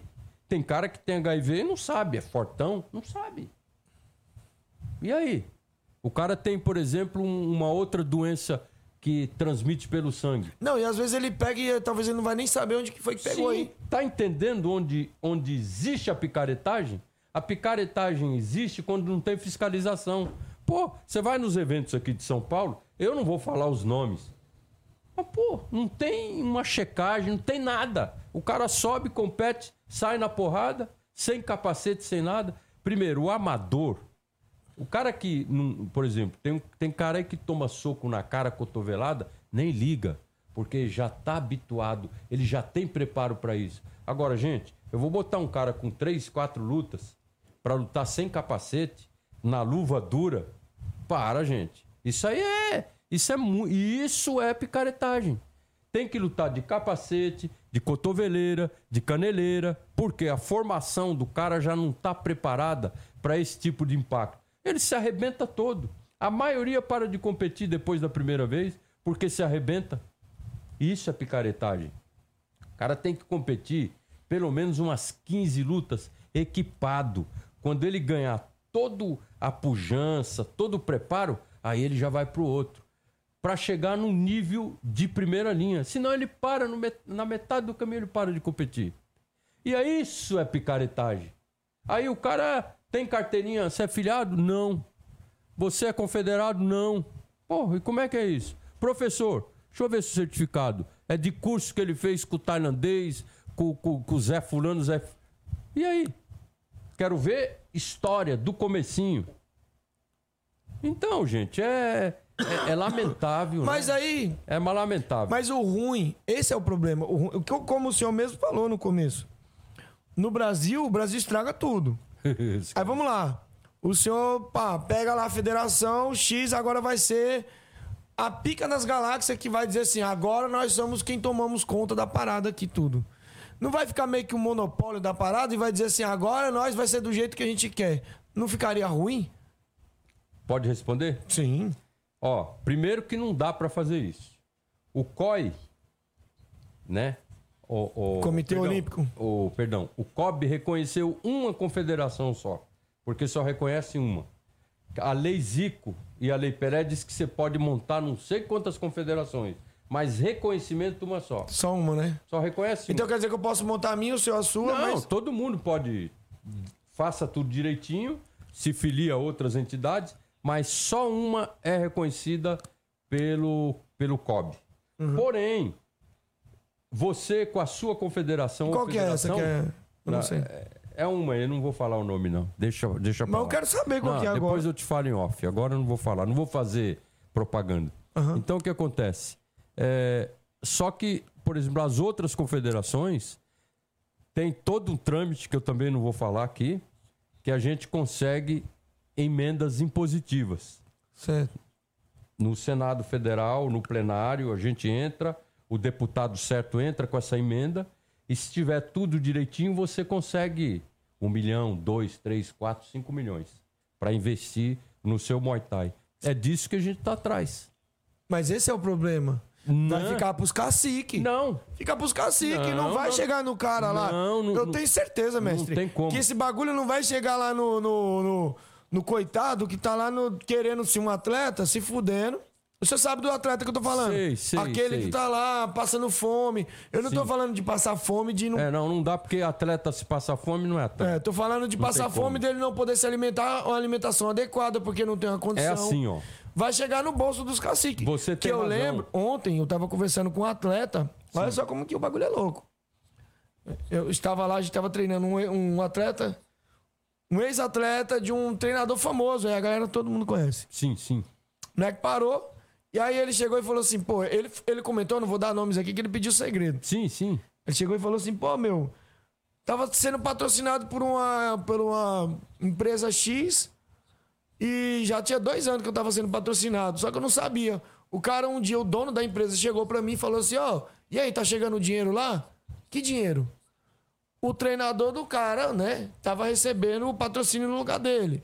E aí que tá, esse dinheiro que vem pro atleta, tô falando da federação já, tá chegando pro atleta aqui, quem garante que esse dinheiro não vai ser desviado no caminho? Que esse atleta que tá lá no fundão, lá nos cafundados do Judas, Sim. tá com o nome dele lá, confiando que ele vai ganhar, só que já estão recebendo no lugar Sim. dele. Vou dar um exemplo, como no Ceará, tem muito cara que é aposentado e outras pessoas estão recebendo dinheiro no lugar dele. sim. Esse é o problema. Esse é o medo da galera, sabe? Isso é um dos medos, não é? Não quer dizer que é só isso. Sim. Tem vários, tem milhões de problemas. É Brasil. Sim, sim. O senhor entende? Entendo bem. que, que essa Entendo parada bem, é um bem. bagulho complicado? Olha só. Então eu, eu vou te falar uma coisa. Isso aí que você está dizendo é verdade. Eu já ouvi vários casos assim. Porque assim, ó, quando o patrocínio é fechado pela entidade, e aí a entidade que se responsabiliza a, a, a fazer a distribuição da verba, nessa eu não caio. Certo. O patrocínio, por exemplo, você tem um portal, por exemplo, na confederação, que vai dizer quanto a entidade tem, o, o, o valor que está no caixa e aonde vai ser destinado esse dinheiro. Então tem um acompanhamento pelo departamento fiscal. O departamento fiscal é carniça, não passa nada. É prestação de conta toda hora. Tá? Tem como o cara aprontar? Tem, mas se pegar, é cadeia. É cadeia, tem que devolver, nunca mais tira um tostão do governo.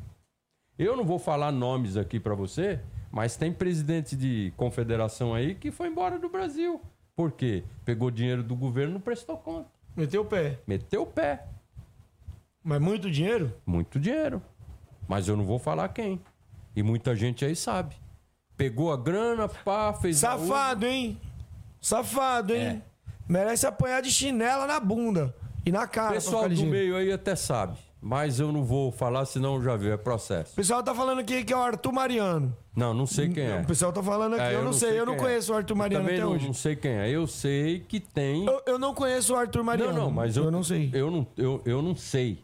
Eu sei que tem alguém que foi embora do Brasil porque desviou verba pública aí forte. Significa que dinheiro público desviado não tem como correr. Ele vai subindo. Vai, vai tendo correção, sabe? Certo, juros. E, então é o que você tá falando. Tem malandragem, tem picareta aí. Tem outro aí também desviando. Tem? Tem outro aí desviando. Tem outro aí Quem que é desviando. o outro? Não, não vou falar. Ah, esse... Joga- joga no não, não, ventilador não, não. aí, ó. Não, não, não vou falar, não, não, não fale nome. É, ele sabe que. Ele sabe quem é. Vai cair, viu? Já descobriram tudo. É questão de tempo pra você cair, viu, bichão? Negada já tá de olho em você, viu? E vai cair. Pode ter certeza, viu? Vai cair. Quem Pô, será, não, hein? não, não, não, não, não me Agora- cutuque mais. Agora, eu tô que eu querendo levanto saber. eu vou embora. Sabe por que eu tô querendo saber? Depois Porque a gente bate o papo. Como, por como eu tô muito envolvido com o evento, Ah. eu quero saber, porque amanhã depois, Não, ó, não, não, o eutanásia lá, safado, pá, dinheiro de corrupção. Não, eu já, já, deu, eu já deixei no ar aí, tá? Ah, é? Eu já deixei. Agora, é aquela história. A CBMTU, a gente toma todos os cuidados e assim nego ainda fala mal da gente. É, só quer dinheiro. Ué, vai ver o caixa da CBMTU. O caixa da CBMTU é bem restrito. É para pagar despesa de gráfica, de certificado, de confecções é, é, de papel, de, de passagem, de coisinha. Não tem aquele dinheiro. Agora, tem presidente de confederação aí que é curso toda hora, é capacitação toda É hora. cabide de emprego cabi- e venda. Não, e que venda cabide de, emprego. É, É, é tipo assim, é uma vitrine pra vender venda de produtos. certificado, é venda, venda na cara de pau. E aí vai enganando um monte de Ah, o gente. nome tá? E os caras. E os caras vão entrando igual bobo, né? Mas. Galera, deixa o nome aí no chat rapidão aí pra gente poder fazer o sorteio. Já vamos pro primeiro É. sorteio aqui, ó. Lembrando, galera, se ganhar o óleo. Não, o óleo não, é o óleo. A gente vai fazer o sorteio agora da, da, da bandagem. Se ganhar, lembre-se, eu envio, mas fica aos critérios de vocês. aí. Vocês moraram pra longe, Sedex é de vocês, tá? E vai ter cinco minutos pra mandar mensagem aqui no, chat, no, no WhatsApp. Tá bom? Traz aí, Caio, o potinho aí. E se for bonzinho, ganha rapadura. E se for bonzinho, ganha rapadura. Vou fazer o sorteio agora.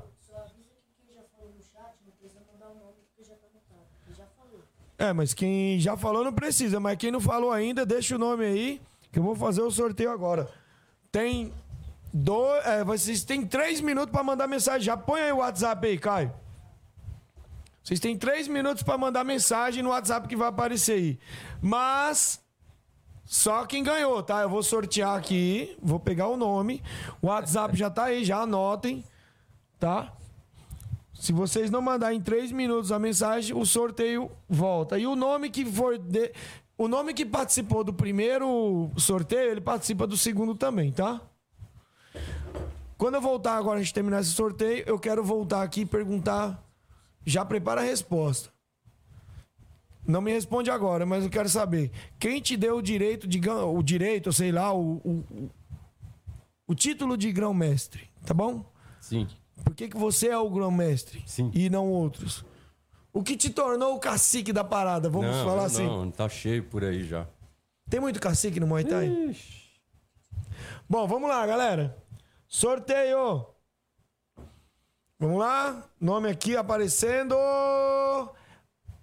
Alisson Cardoso. Não sei se vai pegar o nome aí. Tá pegando, Caio? Três minutos pra mandar mensagem no WhatsApp. No WhatsApp. Tá? Tá aqui, ó. Bandagem. Só mandar mensagem. Alisson Cardoso. Três minutos. Se não mandar mensagem, perde o, o prêmio, tá? Eu passo o sorteio pra frente. E daqui a pouco tem um sorteio do óleo. Enquanto isso, deixa eu fazer um merchanzinho aqui dos nossos produtos maravilhosos. Galera, ó, a gente tem o patrocínio aqui do Javier. Você que não conhece o Javier, ele faz vários adesivos, adesivos, ele faz um monte de desenho top. Ele que cria, ele é um cara sensacional. Olha aí, mostra aí, Caio. Pegou? Ele que criou o logotipo aqui do Camisa de Força, fez um, faz um trabalho da hora. Você que quer criar seu logotipo, quiser fazer algum trabalho bacana, joga aqui na câmera do meio. Esse trabalho aqui, ó, foi ele que fez, galera. Isso aqui é um quadro de um livro do Thiago Simão. Você que quiser adquirir o, o livro do, do Thiago Simão também já entre em contato com eles. Mas você clica aí no link que tá na des... O Alisson mandou mensagem? Então tá, galera, o Alisson mandou mensagem aqui. Então ele ganhou a bandagem. Agora resta só o sorteio do óleo, tá? Então, Alisson, manda os dados lá pro WhatsApp, firmeza? Direitinho e a gente pega os dados seu e envia o, a bandagem pra você. Firmeza? Bom, e se você quiser fazer um logotipo top, entre em contato aí com com Javier Javier, tá? É o nosso quinto link na descrição aí do YouTube. Clica lá, segue ele no Instagram. O trabalho do cara é sensacional. Firmeza? Segue o trabalho dele. O trabalho dele é top. Daqui a pouco rola o sorteio do óleo. Pegou, Caio? Aqui, ó. Daqui a pouco tem um sorteio desse óleo aqui da Thai Knockout. Firmeza? O melhor óleo do Brasil, galera. Você aí que quer deixar seu atleta aí todo quentinho pra sair na porrada, esse é o óleo. Bom, vamos lá, mestre. Bora. Vamos, vamos falar desse negócio de grão-mestre. Primeiro explica pra gente o que, que é grão-mestre. É o máximo, é o topo? Antes de responder, quem te deu esse título? Olha só, é, em, em 2013, em 2013, eu, eu, eu, eu tô sem as fotos aqui, mas tá aqui, ó. Eu fui o primeiro brasileiro a ser graduado mestre, gra, ah, graduado não, reconhecido a mestre na Tailândia, pelo Grand Mestre Wood. Ele é presidente da Cru Muay Thai Association. É um dos, dos mestres que, Grand-mestres que graduam na Tailândia. Então eu cheguei, ele já sabia da minha história, entreguei o meu livro para ele, o livro que fizeram do MMA e de todo o trabalho dos, O senhor que, que o livro é do senhor? não, não, não? não, não. Quem criou esse livro foi o Marcelo Alonso da, da- do PVT e um outro japonês, eu me esqueci o nome dele, lá no Japão. Eles criaram esse livro, eu saí no livro eu levei de presente PVT é o do, do... Portal do Vale Tudo. Isso. É do, do, do Marcelo Alonso e do Gleison. Venga, não sei se ele tá mais junto.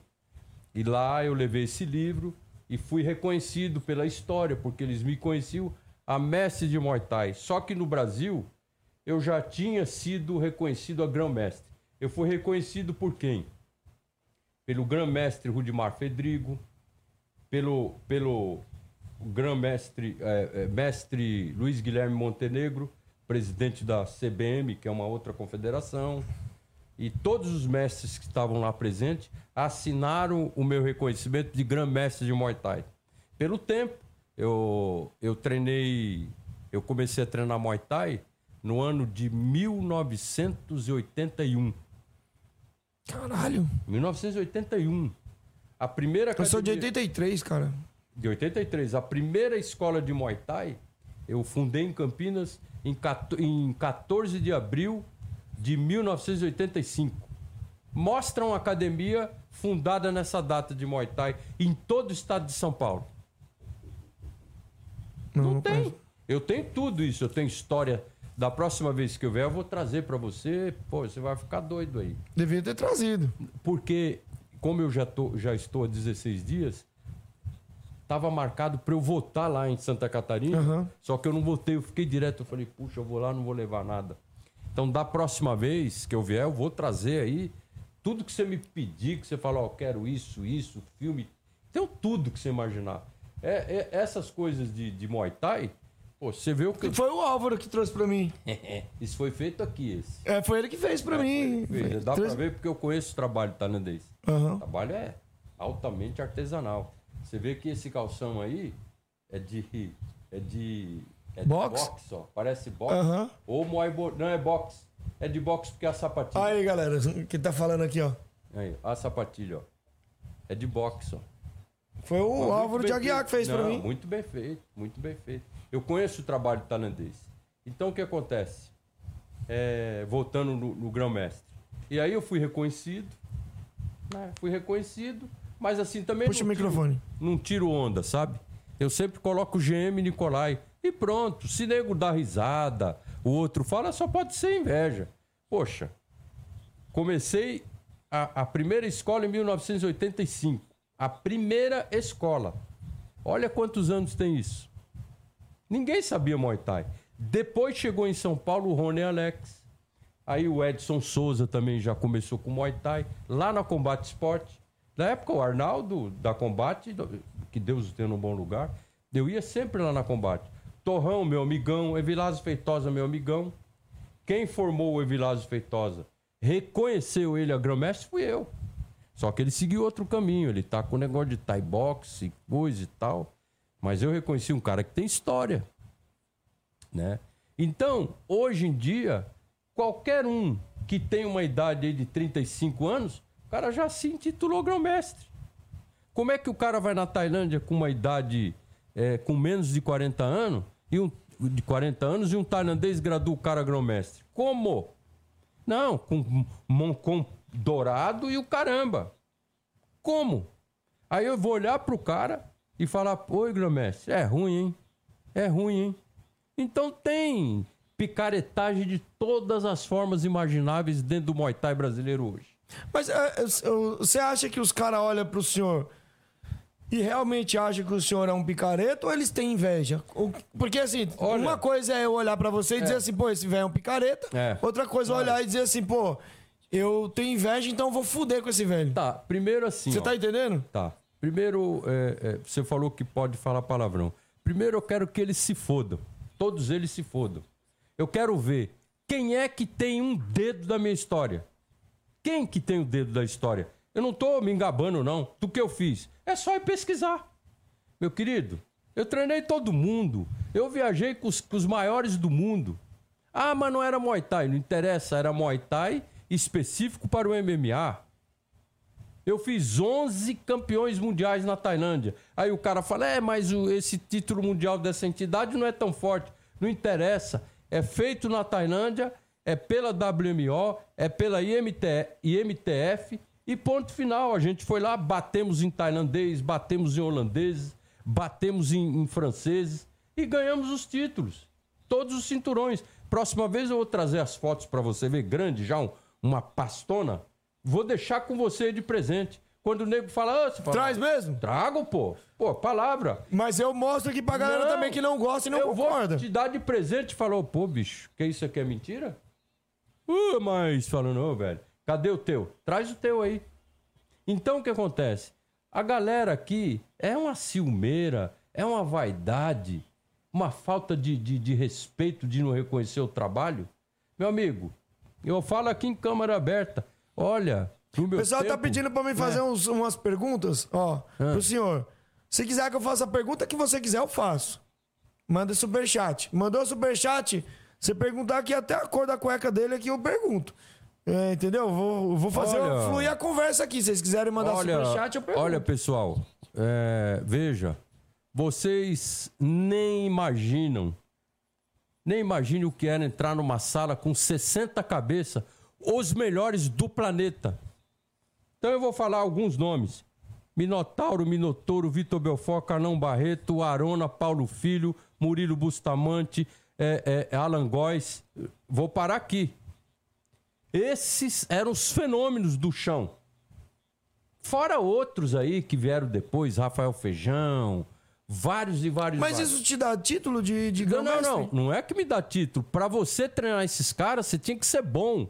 Porque você passava por um teste. Eu fiquei um mês fazendo teste para treinar esses caras. Na tá, verdade, para você chegar, para você treinar essa galera, você não pode ser também qualquer um. Você também. tem isso, ideia? Isso eu concordo. Você tem ideia o que é puxar uma manopla pro Vitor Belfort?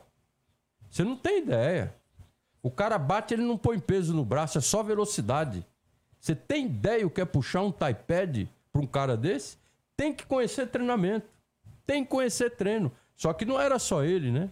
Eu tinha lá o grupo que eu puxava treino, viajava o tempo todo com eles. Cada viagem era sete dias. Cada viagem para o exterior era sete dias. E aí a gente ficava conhecendo um monte de gente. Se vocês é, entrarem no Facebook, tem alguma coisa, porque eu não sou muito de mídia, de fazer propaganda, eu não ligo para isso. Uhum. Hoje, qualquer pé de chinelo que puxa uma manoplinha, um carinha que ganha, ganhou um eventinho ali fundo de quintal, o cara já se acha o cara. Eu não ligo, gente. Eu não ligo para isso, deixa.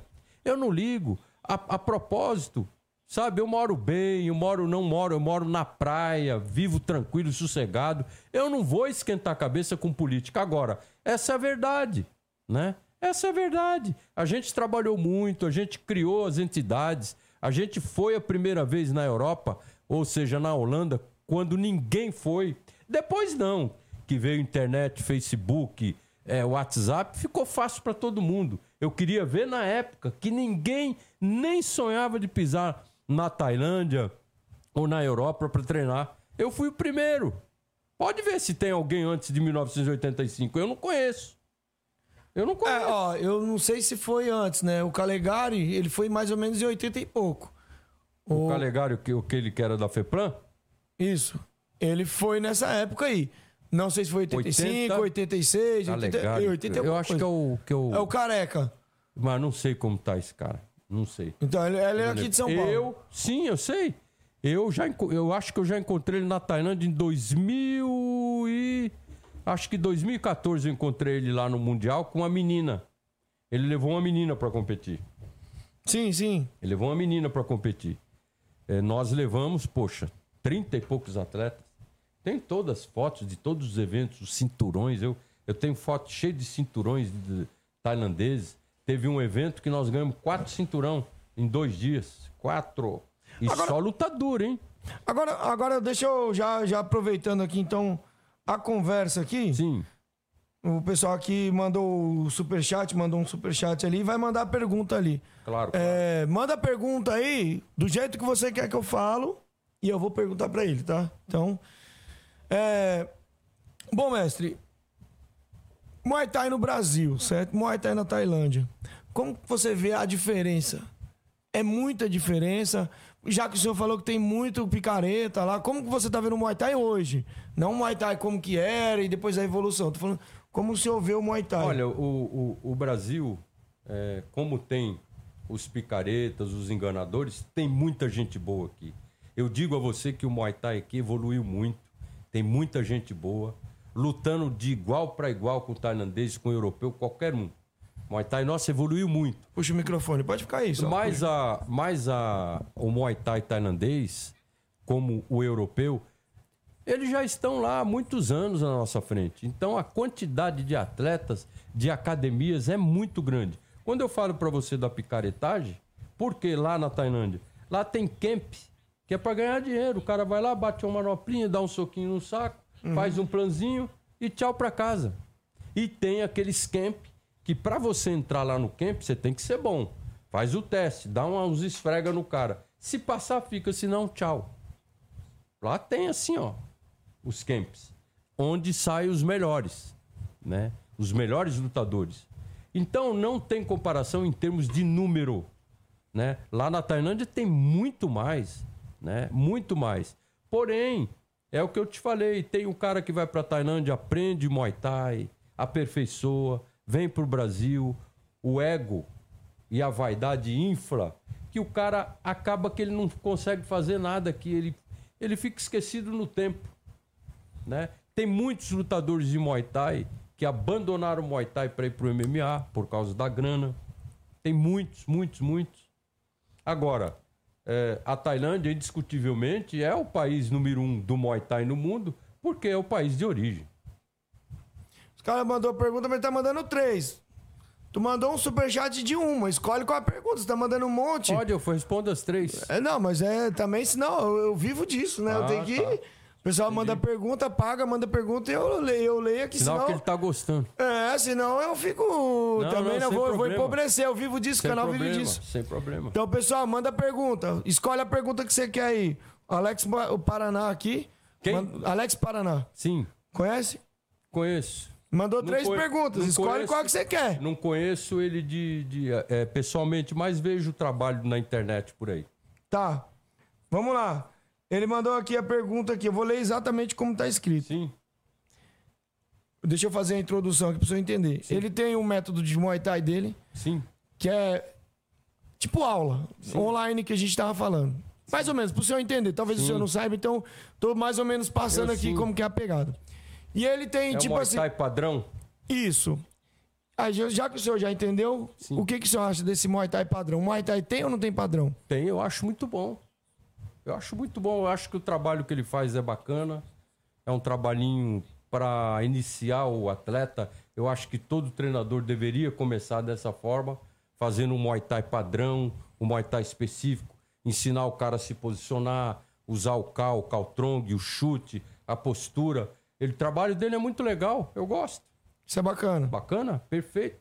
Mas você acha, agora eu vou introduzir a pergunta. Sim. Mas você acha que isso ajuda o Muay Thai? Muito, muito. Ele tem quase que um trabalho é, personalizado com os alunos dele, né? Não, isso não quer dizer que ele vá formar grandes campeões, não. Ele vai formar o quê? Caras que aprenderam e aprendem Muay Thai da forma correta, direitinho. O trabalho dele é bacana. Ó o corte aí, ó. Já vai fazer um corte aí, Paraná. Bicho é marqueteiro. Já tem um corte pra você postar no Instagram aí já. Vai subir esse. Até amanhã ou hoje mesmo vai subir esse corte aí. O bicho é foda. Bom, é, voltando lá ao papo do, do grão-mestre. Galera, quiser mandar mais perguntas, superchat ou pix no número que aparece aí. Pode mandar qual o valor lá pra gente mandar a pergunta aqui pro mestre aqui. Firmeza? Agora eu vou fazer uma pergunta aí pro Paraná. Ô, Paraná, cadê a sua luta lá? Não ia ter uma luta sua lá com outro mestre? Com o Álvaro. Ca- é, com o Álvaro, né? Cadê essa luta? Não aconteceu? Como é que foi essa história aí? Você Quem o senhor apostaria se rolasse essa Não, luta? nenhum dos dois. É. Não, tá em cima do Não, muro? não, porque é briga, né? Briga. Mas se fosse luta, tipo, não, vamos lutar mesmo, subir no ringue. luta, que luta? Luta já passou o tempo. Luta o cara tem que lutar quando é jovem, 40 até 45. Sair na porrada. Depois disso. Se é os dois tivessem com 30 anos, até Não, 30 aí, anos. Porra, aí a porrada ia ser quem boa. você acha que é? Olha, na- na- pelo que eu, conheço, que eu conheço o Álvaro, do que ele foi, ia ser um problema, viu? Ia ser um problema. O velho embaçado. Ia embaçadíssimo.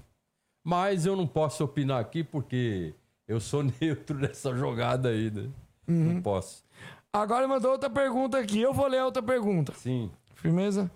Galera, podem mandar pergunta aí que a gente vai, vai ler algumas, tá? Tem que ser pergunta inteligente, pergunta boa.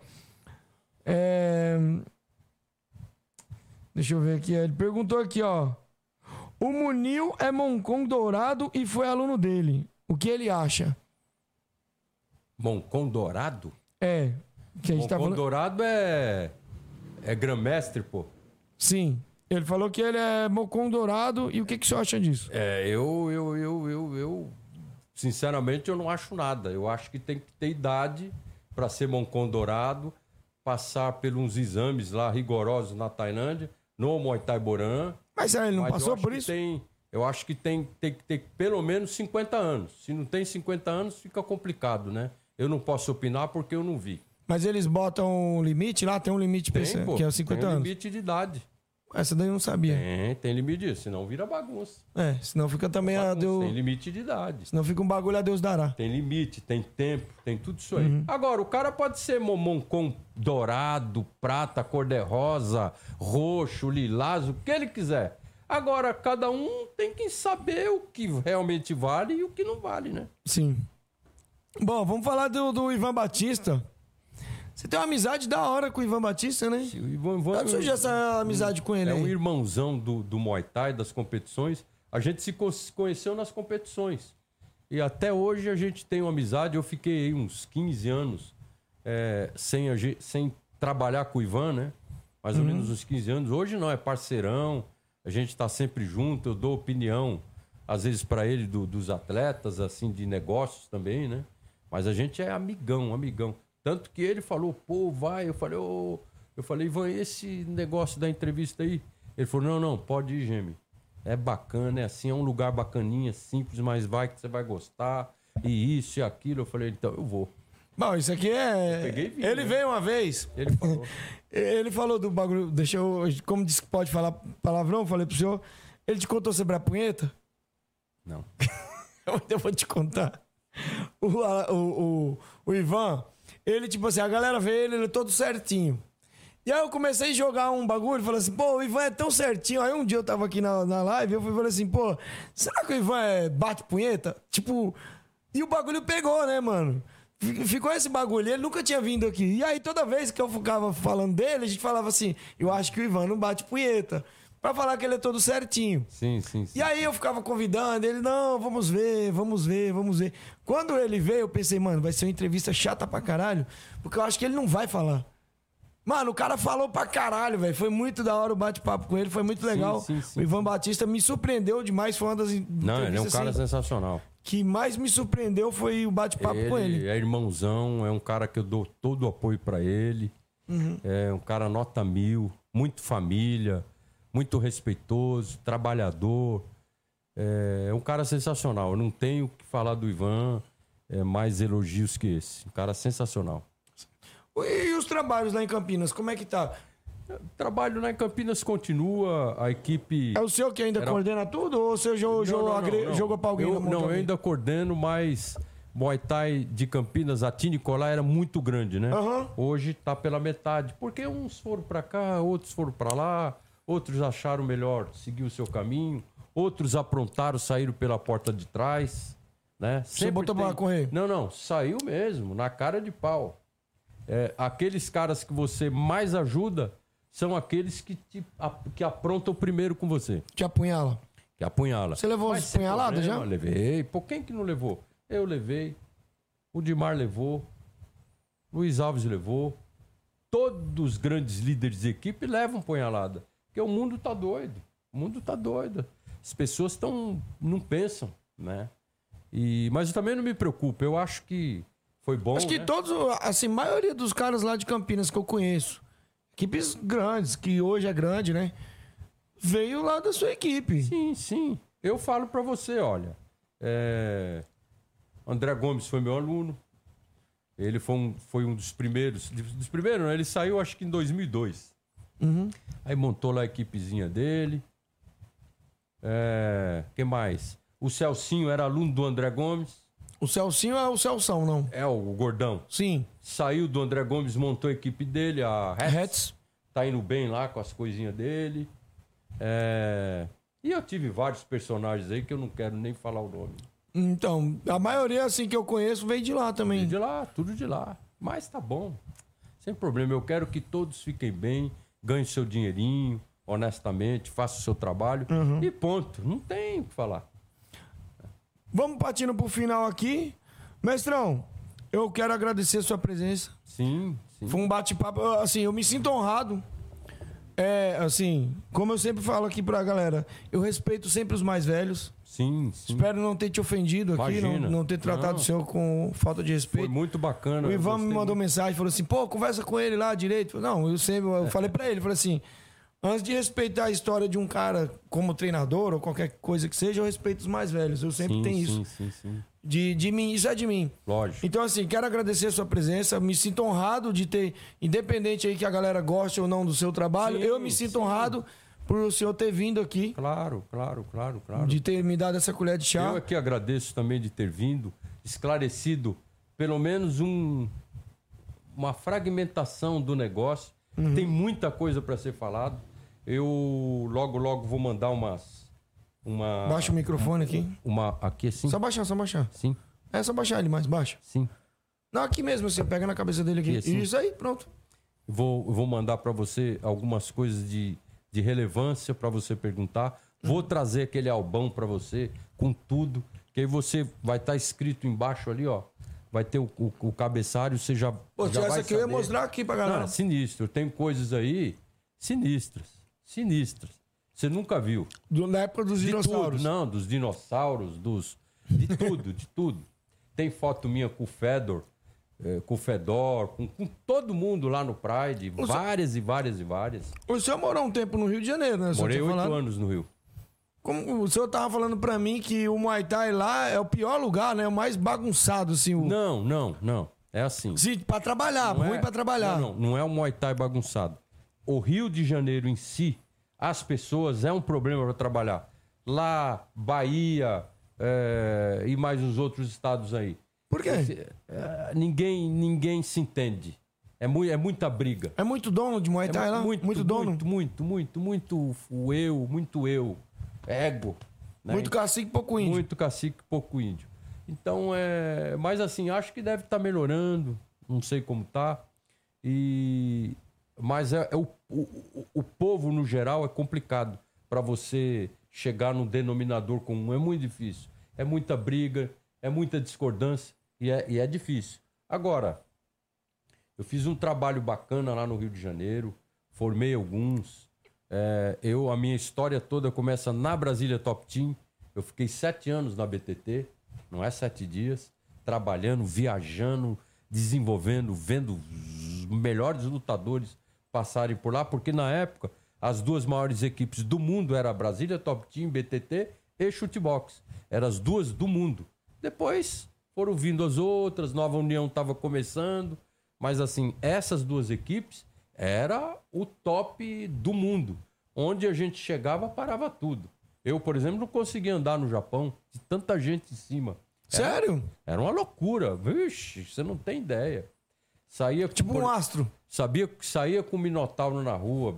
Minotauro, Minotouro. Pô, era uma multidão atrás da gente que era coisa assim absurda.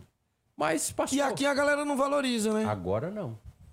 Mas até. Por que, que você acha que caiu tanto Não, as- assim? Porque, ó, meu, meu professor veio aqui e, a e ele tava falando assim, pô, o Sunshine, quando ele chega, tipo, na Europa, em algum, em algum país assim, os caras correm atrás do cara, do carro. E aqui no Brasil a galera meio que.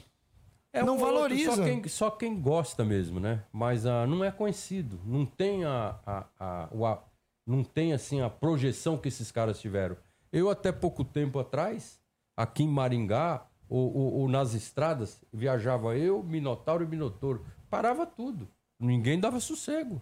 Porque era mídia na televisão toda hora, era aquela mídia. Aí o cara luta, perde, luta, perde. Aqueles seguidores já Vai diluindo, diluindo, diluindo, diluindo, até diluir tudo. Hoje não, os caras andam na rua, chega um, chega dois, chega um outro. Não é mais aquela multidão, tá É, então, é porque a internet já aproximou muito, Já né? aproximou muito. E ficou meio desgastado o negócio. É natural esse desgaste, né? Mas teve época aí que a gente não conseguia andar na rua. Pô, era coisa. Era a época dos patrocínios. Eu vinha na Bad Boy aqui em São Paulo, nos Jardins, saía com cada sacola de roupa. O Vitor Belfort acho que foi o primeiro a ser Não, não, patrocinado o Vitor pelo. fala- o Vitor falava pra mim, ô mestre, vai lá, pega o que você quiser. Eu vou pegar, hein? Pega o que você quiser, é mesmo? Eu vinha com duas sacolas entupidas. Aí a mulher ah, já notava assim, né? Uma sacola, duas sacolas. Roupa, casaco, tudo. Aí dava tudo pros outros. E pegava umas meia dúzia, meia dúzia pra mim e saía dando pros alunos, pro meu filho. E dava mesmo, não queria Aham. saber. Era muita roupa, a gente ganhava muito. Cada vez que eu viajava pro Japão, eu ganhava um kit. Então tinha aquela vitaminas e minerais. Lá eu saqueava, né? Chegava lá, pegava tudo que eu queria, mas também lá era só quando viajava, né? Era uma época boa. Hoje, pro Por cara. que, que dar não tem? Por que, que não tem os patrocínios? O que, que aconteceu que Não sei, mudou muito as coisas, né? Mudou muito as crises. o senhor não sabe o que, que aconteceu? Que, porque, ó, sei. é muito. Não sei se. Foi crise, crise, crise, crise. Crise Eu lembro que na época, na época da FEPLAN, que tinha os campeonatos, a galera ganhava um, um- um troco. Um troquinho, né? É, ganhava um troco, mas agora as bolsas caiu. ou- Ca- Caiu tudo. É geral isso. Vai, vai votar melhorar. Vai votar. Deixa passar dia 30, que aí a gente vai falar, poxa, vai melhorar ou vai fuder de vez. É, se o homem ganhar, né? Se o homem ganhar. Se o homem perder, eu vou te falar, eu não sei o que eu vou fazer. Eu não sei se vai ficar tão ruim por causa do Congresso, né? Mudou muito. Ih. Agora a gente, mas é, é, é complicado. T- Não sei se dá nem pra falar isso, porque agora estão censurando É, tudo, né? melhor nem falar. Vamos deixar o tempo Estão censurando tudo. e ver. Mas aqui, entre nós, foi um grande prazer estar aqui para debater com esse pessoal aí bacana. É, um abraço a todos. Desculpa se eu falei alguma coisa que desagradou alguém, mas é verdade. Né? Aqui é verdade, não tem mentira, não tem papo furado. É melhor ser papo reto e desagradar do que É, agradar não, sendo é falso. papo reto, é papo reto. É igual o Bolsonaro. Leva a colinha aqui, pequenininha e senta o pau na hora certa. É, bo- é 22, hein? É 22, não. Eu, 22 e 10. Eu, 10 é o Tarcísio, pô. né? Tarcísio. Esse vai ser o. Ó, o Mas você acha que ele vai Tarcísio, fazer alguma coisa pelo esporte? o Tarcísio vai ser o, melhor prefeito. Oh, perdão. vai ser o melhor governador, Governador. da história do estado de São Paulo. Escreve o que eu tô falando. Esse cara é, é um cara que tem prazer Eu sou egoísta, mestre, eu sou egoísta. Sabe por que eu sou egoísta? Eu quero alguma coisa pra nós, pro esporte. Sim, sim. Por que que eu- lógico, a gente quer tudo, saúde, quer emprego, quer Claro. tudo, mas eu, nesse sentido aqui, eu sou egoísta, porque a gente nunca teve porra nenhuma, no nenhuma. esporte. É, nunca então teve. eu quero alguma coisa pro esporte, mano. Sim, sim, sim. Eu quero alguma coisa pro esporte. Você tem razão. Da luta em pé. Vamos buscar, vamos buscar. O senhor nunca pensou em entrar pro, pro, pro, pra política, não? Não, não, não, não, não. Eu, eu, eu sou bastidor porque eu não tenho nervo pra aguentar o que os caras aguentam. Se o cara me chamar de ladrão, ferrou. O pau vai cantar. Então, como eu sei que eu não vou aguentar, então é melhor não. Agora, eu sou bastidor, né? Eu sempre ajudo um ou outro. Mas entrar pra política, o cara me chamar de ladrão, vagabundo, você é louco. E chama, né? Chama, Você chama. pode ser o cara mais bonzinho do mundo, eles se ofendem. Principalmente a esquerdalha. Cai na boca do nego do PSOL aí pra você ver. Ele te desgrama. Ele vai falar um. Fascista, pá. Não, é fascista. Os caras não sabem nem escrever fascista. E ficam falando que é fascista, que é pianista, que é vigarista, Ciclista. que é ciclista, que é terrorista. Tudo o que eles são. É, é brincadeira. Mestre, vamos, vamos fazer um sorteio aqui. Galera, Vamos, ó. vamos lá. Pra gente finalizar, galera, vamos fazer o sorteio, tá? Hã? Traz. A gente vai fazer o sorteio. Três minutos pra mandar mensagem no zap zap aí. Aí, cara. Peraí. Vamos fazer o sorteio aqui, galera. Três minutos pra mandar mensagem no WhatsApp aí que tá aí. Tá? Um round. Sorteio do óleo. Quem ganhar vai ter que mandar mensagem no WhatsApp. Se ganhar e for fora de São Paulo, da capital de São Paulo, quiser receber o óleo, fica responsável pelo Sedex aí. Eu envio pra você pra qualquer lugar do Brasil, mas o Sedex é de vocês. Firmeza? Se não, tô lascado também. Posso mandar um abraço pro pessoal? Fique à vontade aí, ó. Deixa eu só fazer o sorteio o senhor vai mandando Sim, até sim, o cara mandar, responder. vou mandar, vou mandar. Tá bom? Tá. Vamos lá, Caio. Sorteio do óleo, hein? Hum, deixa eu ver. Toninho Messias. Toninho Messias. Toninho Messias. Quem ganhou esse Toninho Messias, três minutos pra mandar mensagem. Se não mandar mensagem em três minutos nesse WhatsApp que tá aparecendo. Já aí, vai outro, é. já era, a gente joga pra frente aí, É verdade. tá? Mestrão, vamos lá. Diga, manda o seu Queria recado. mandar um grande abraço pro Vagnão, lá de Campinas. Qual Wagner? O Wagner do evento O Silva, Wagner Silva? Wagner Silva, que tá Do Revolution? do Revo- Evolution, é, Revolution, né? Revolution. do Revolution, tá fazendo um ótimo trabalho. Ele, o Rodrigo Diniz e mais o, o, o Cabrino. Trabalhinho bacaninha que eles estão fazendo. Queria mandar um abraço também pro Diniz. Menino bom, tá com uma equipezinha bacana, fazendo um trabalhinho 17. legal. A 17. Queria mandar um abraço para toda a Tia Nicolai Brasil de Campinas. É, coisas boas virão aí no futuro. Pode se preparar. Queria mandar um grande abraço pro Thiago Lima, lá de Jundiaí. Vai lutar esse agora, dia 27, o, o, o, o, o, o evento aqui de São Paulo. O. Nossa, fugiu aqui, eu já, já volto aqui, já lembro. Mandar um abraço pro. É, é, a Camila tá mandando mensagem aqui. Ah, tá. Camila, ele tem que mandar mensagem no WhatsApp. Se ele não mandar, ele não ganha, tá? Se ele não mandar mensagem no WhatsApp, ele não ganha. Não adianta mandar aqui no chat. Ele tem que mandar mensagem no, no WhatsApp, tá bom?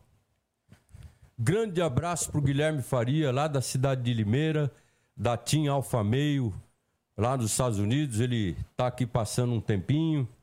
Um abração pro Fabião Faria também. Eu- ou seja, um abraço para todos vocês e especialmente um grande abraço pro Ivan Batista da Academia Steel. Ali tem uma é uma fábrica de campeões com grandes lutadores. Salva de crap.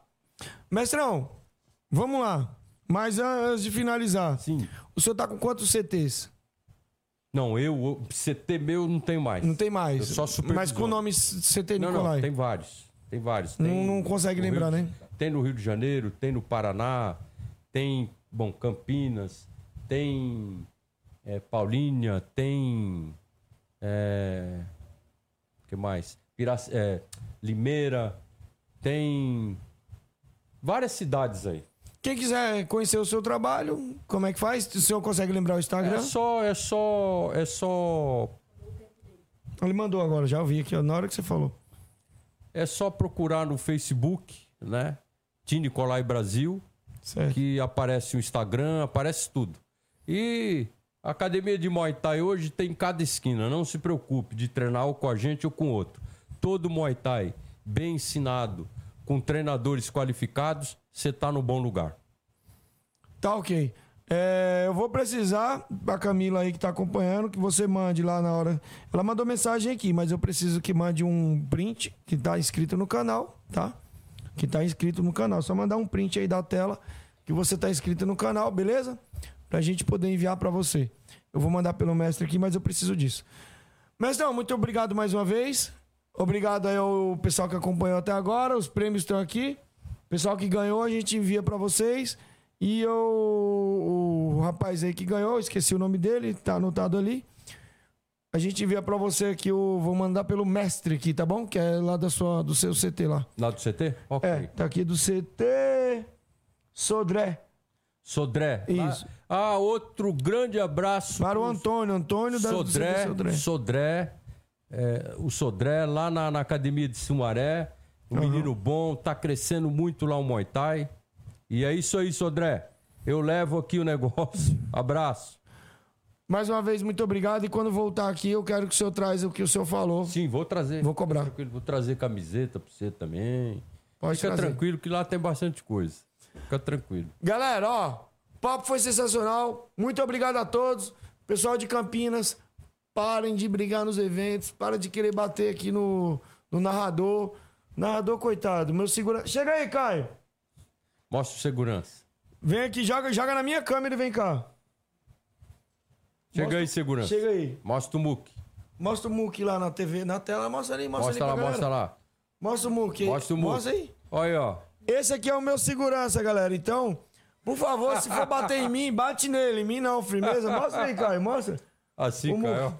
Aê, garoto. A galera quer bater em mim, mano. É tenho que bater nele, cara, que é forte, não em mim. Ah, o Caião é fogo, hein? Então, galera, muito obrigado. Tá pronto aí, Caio? Um forte abraço, um beijo e é nóis.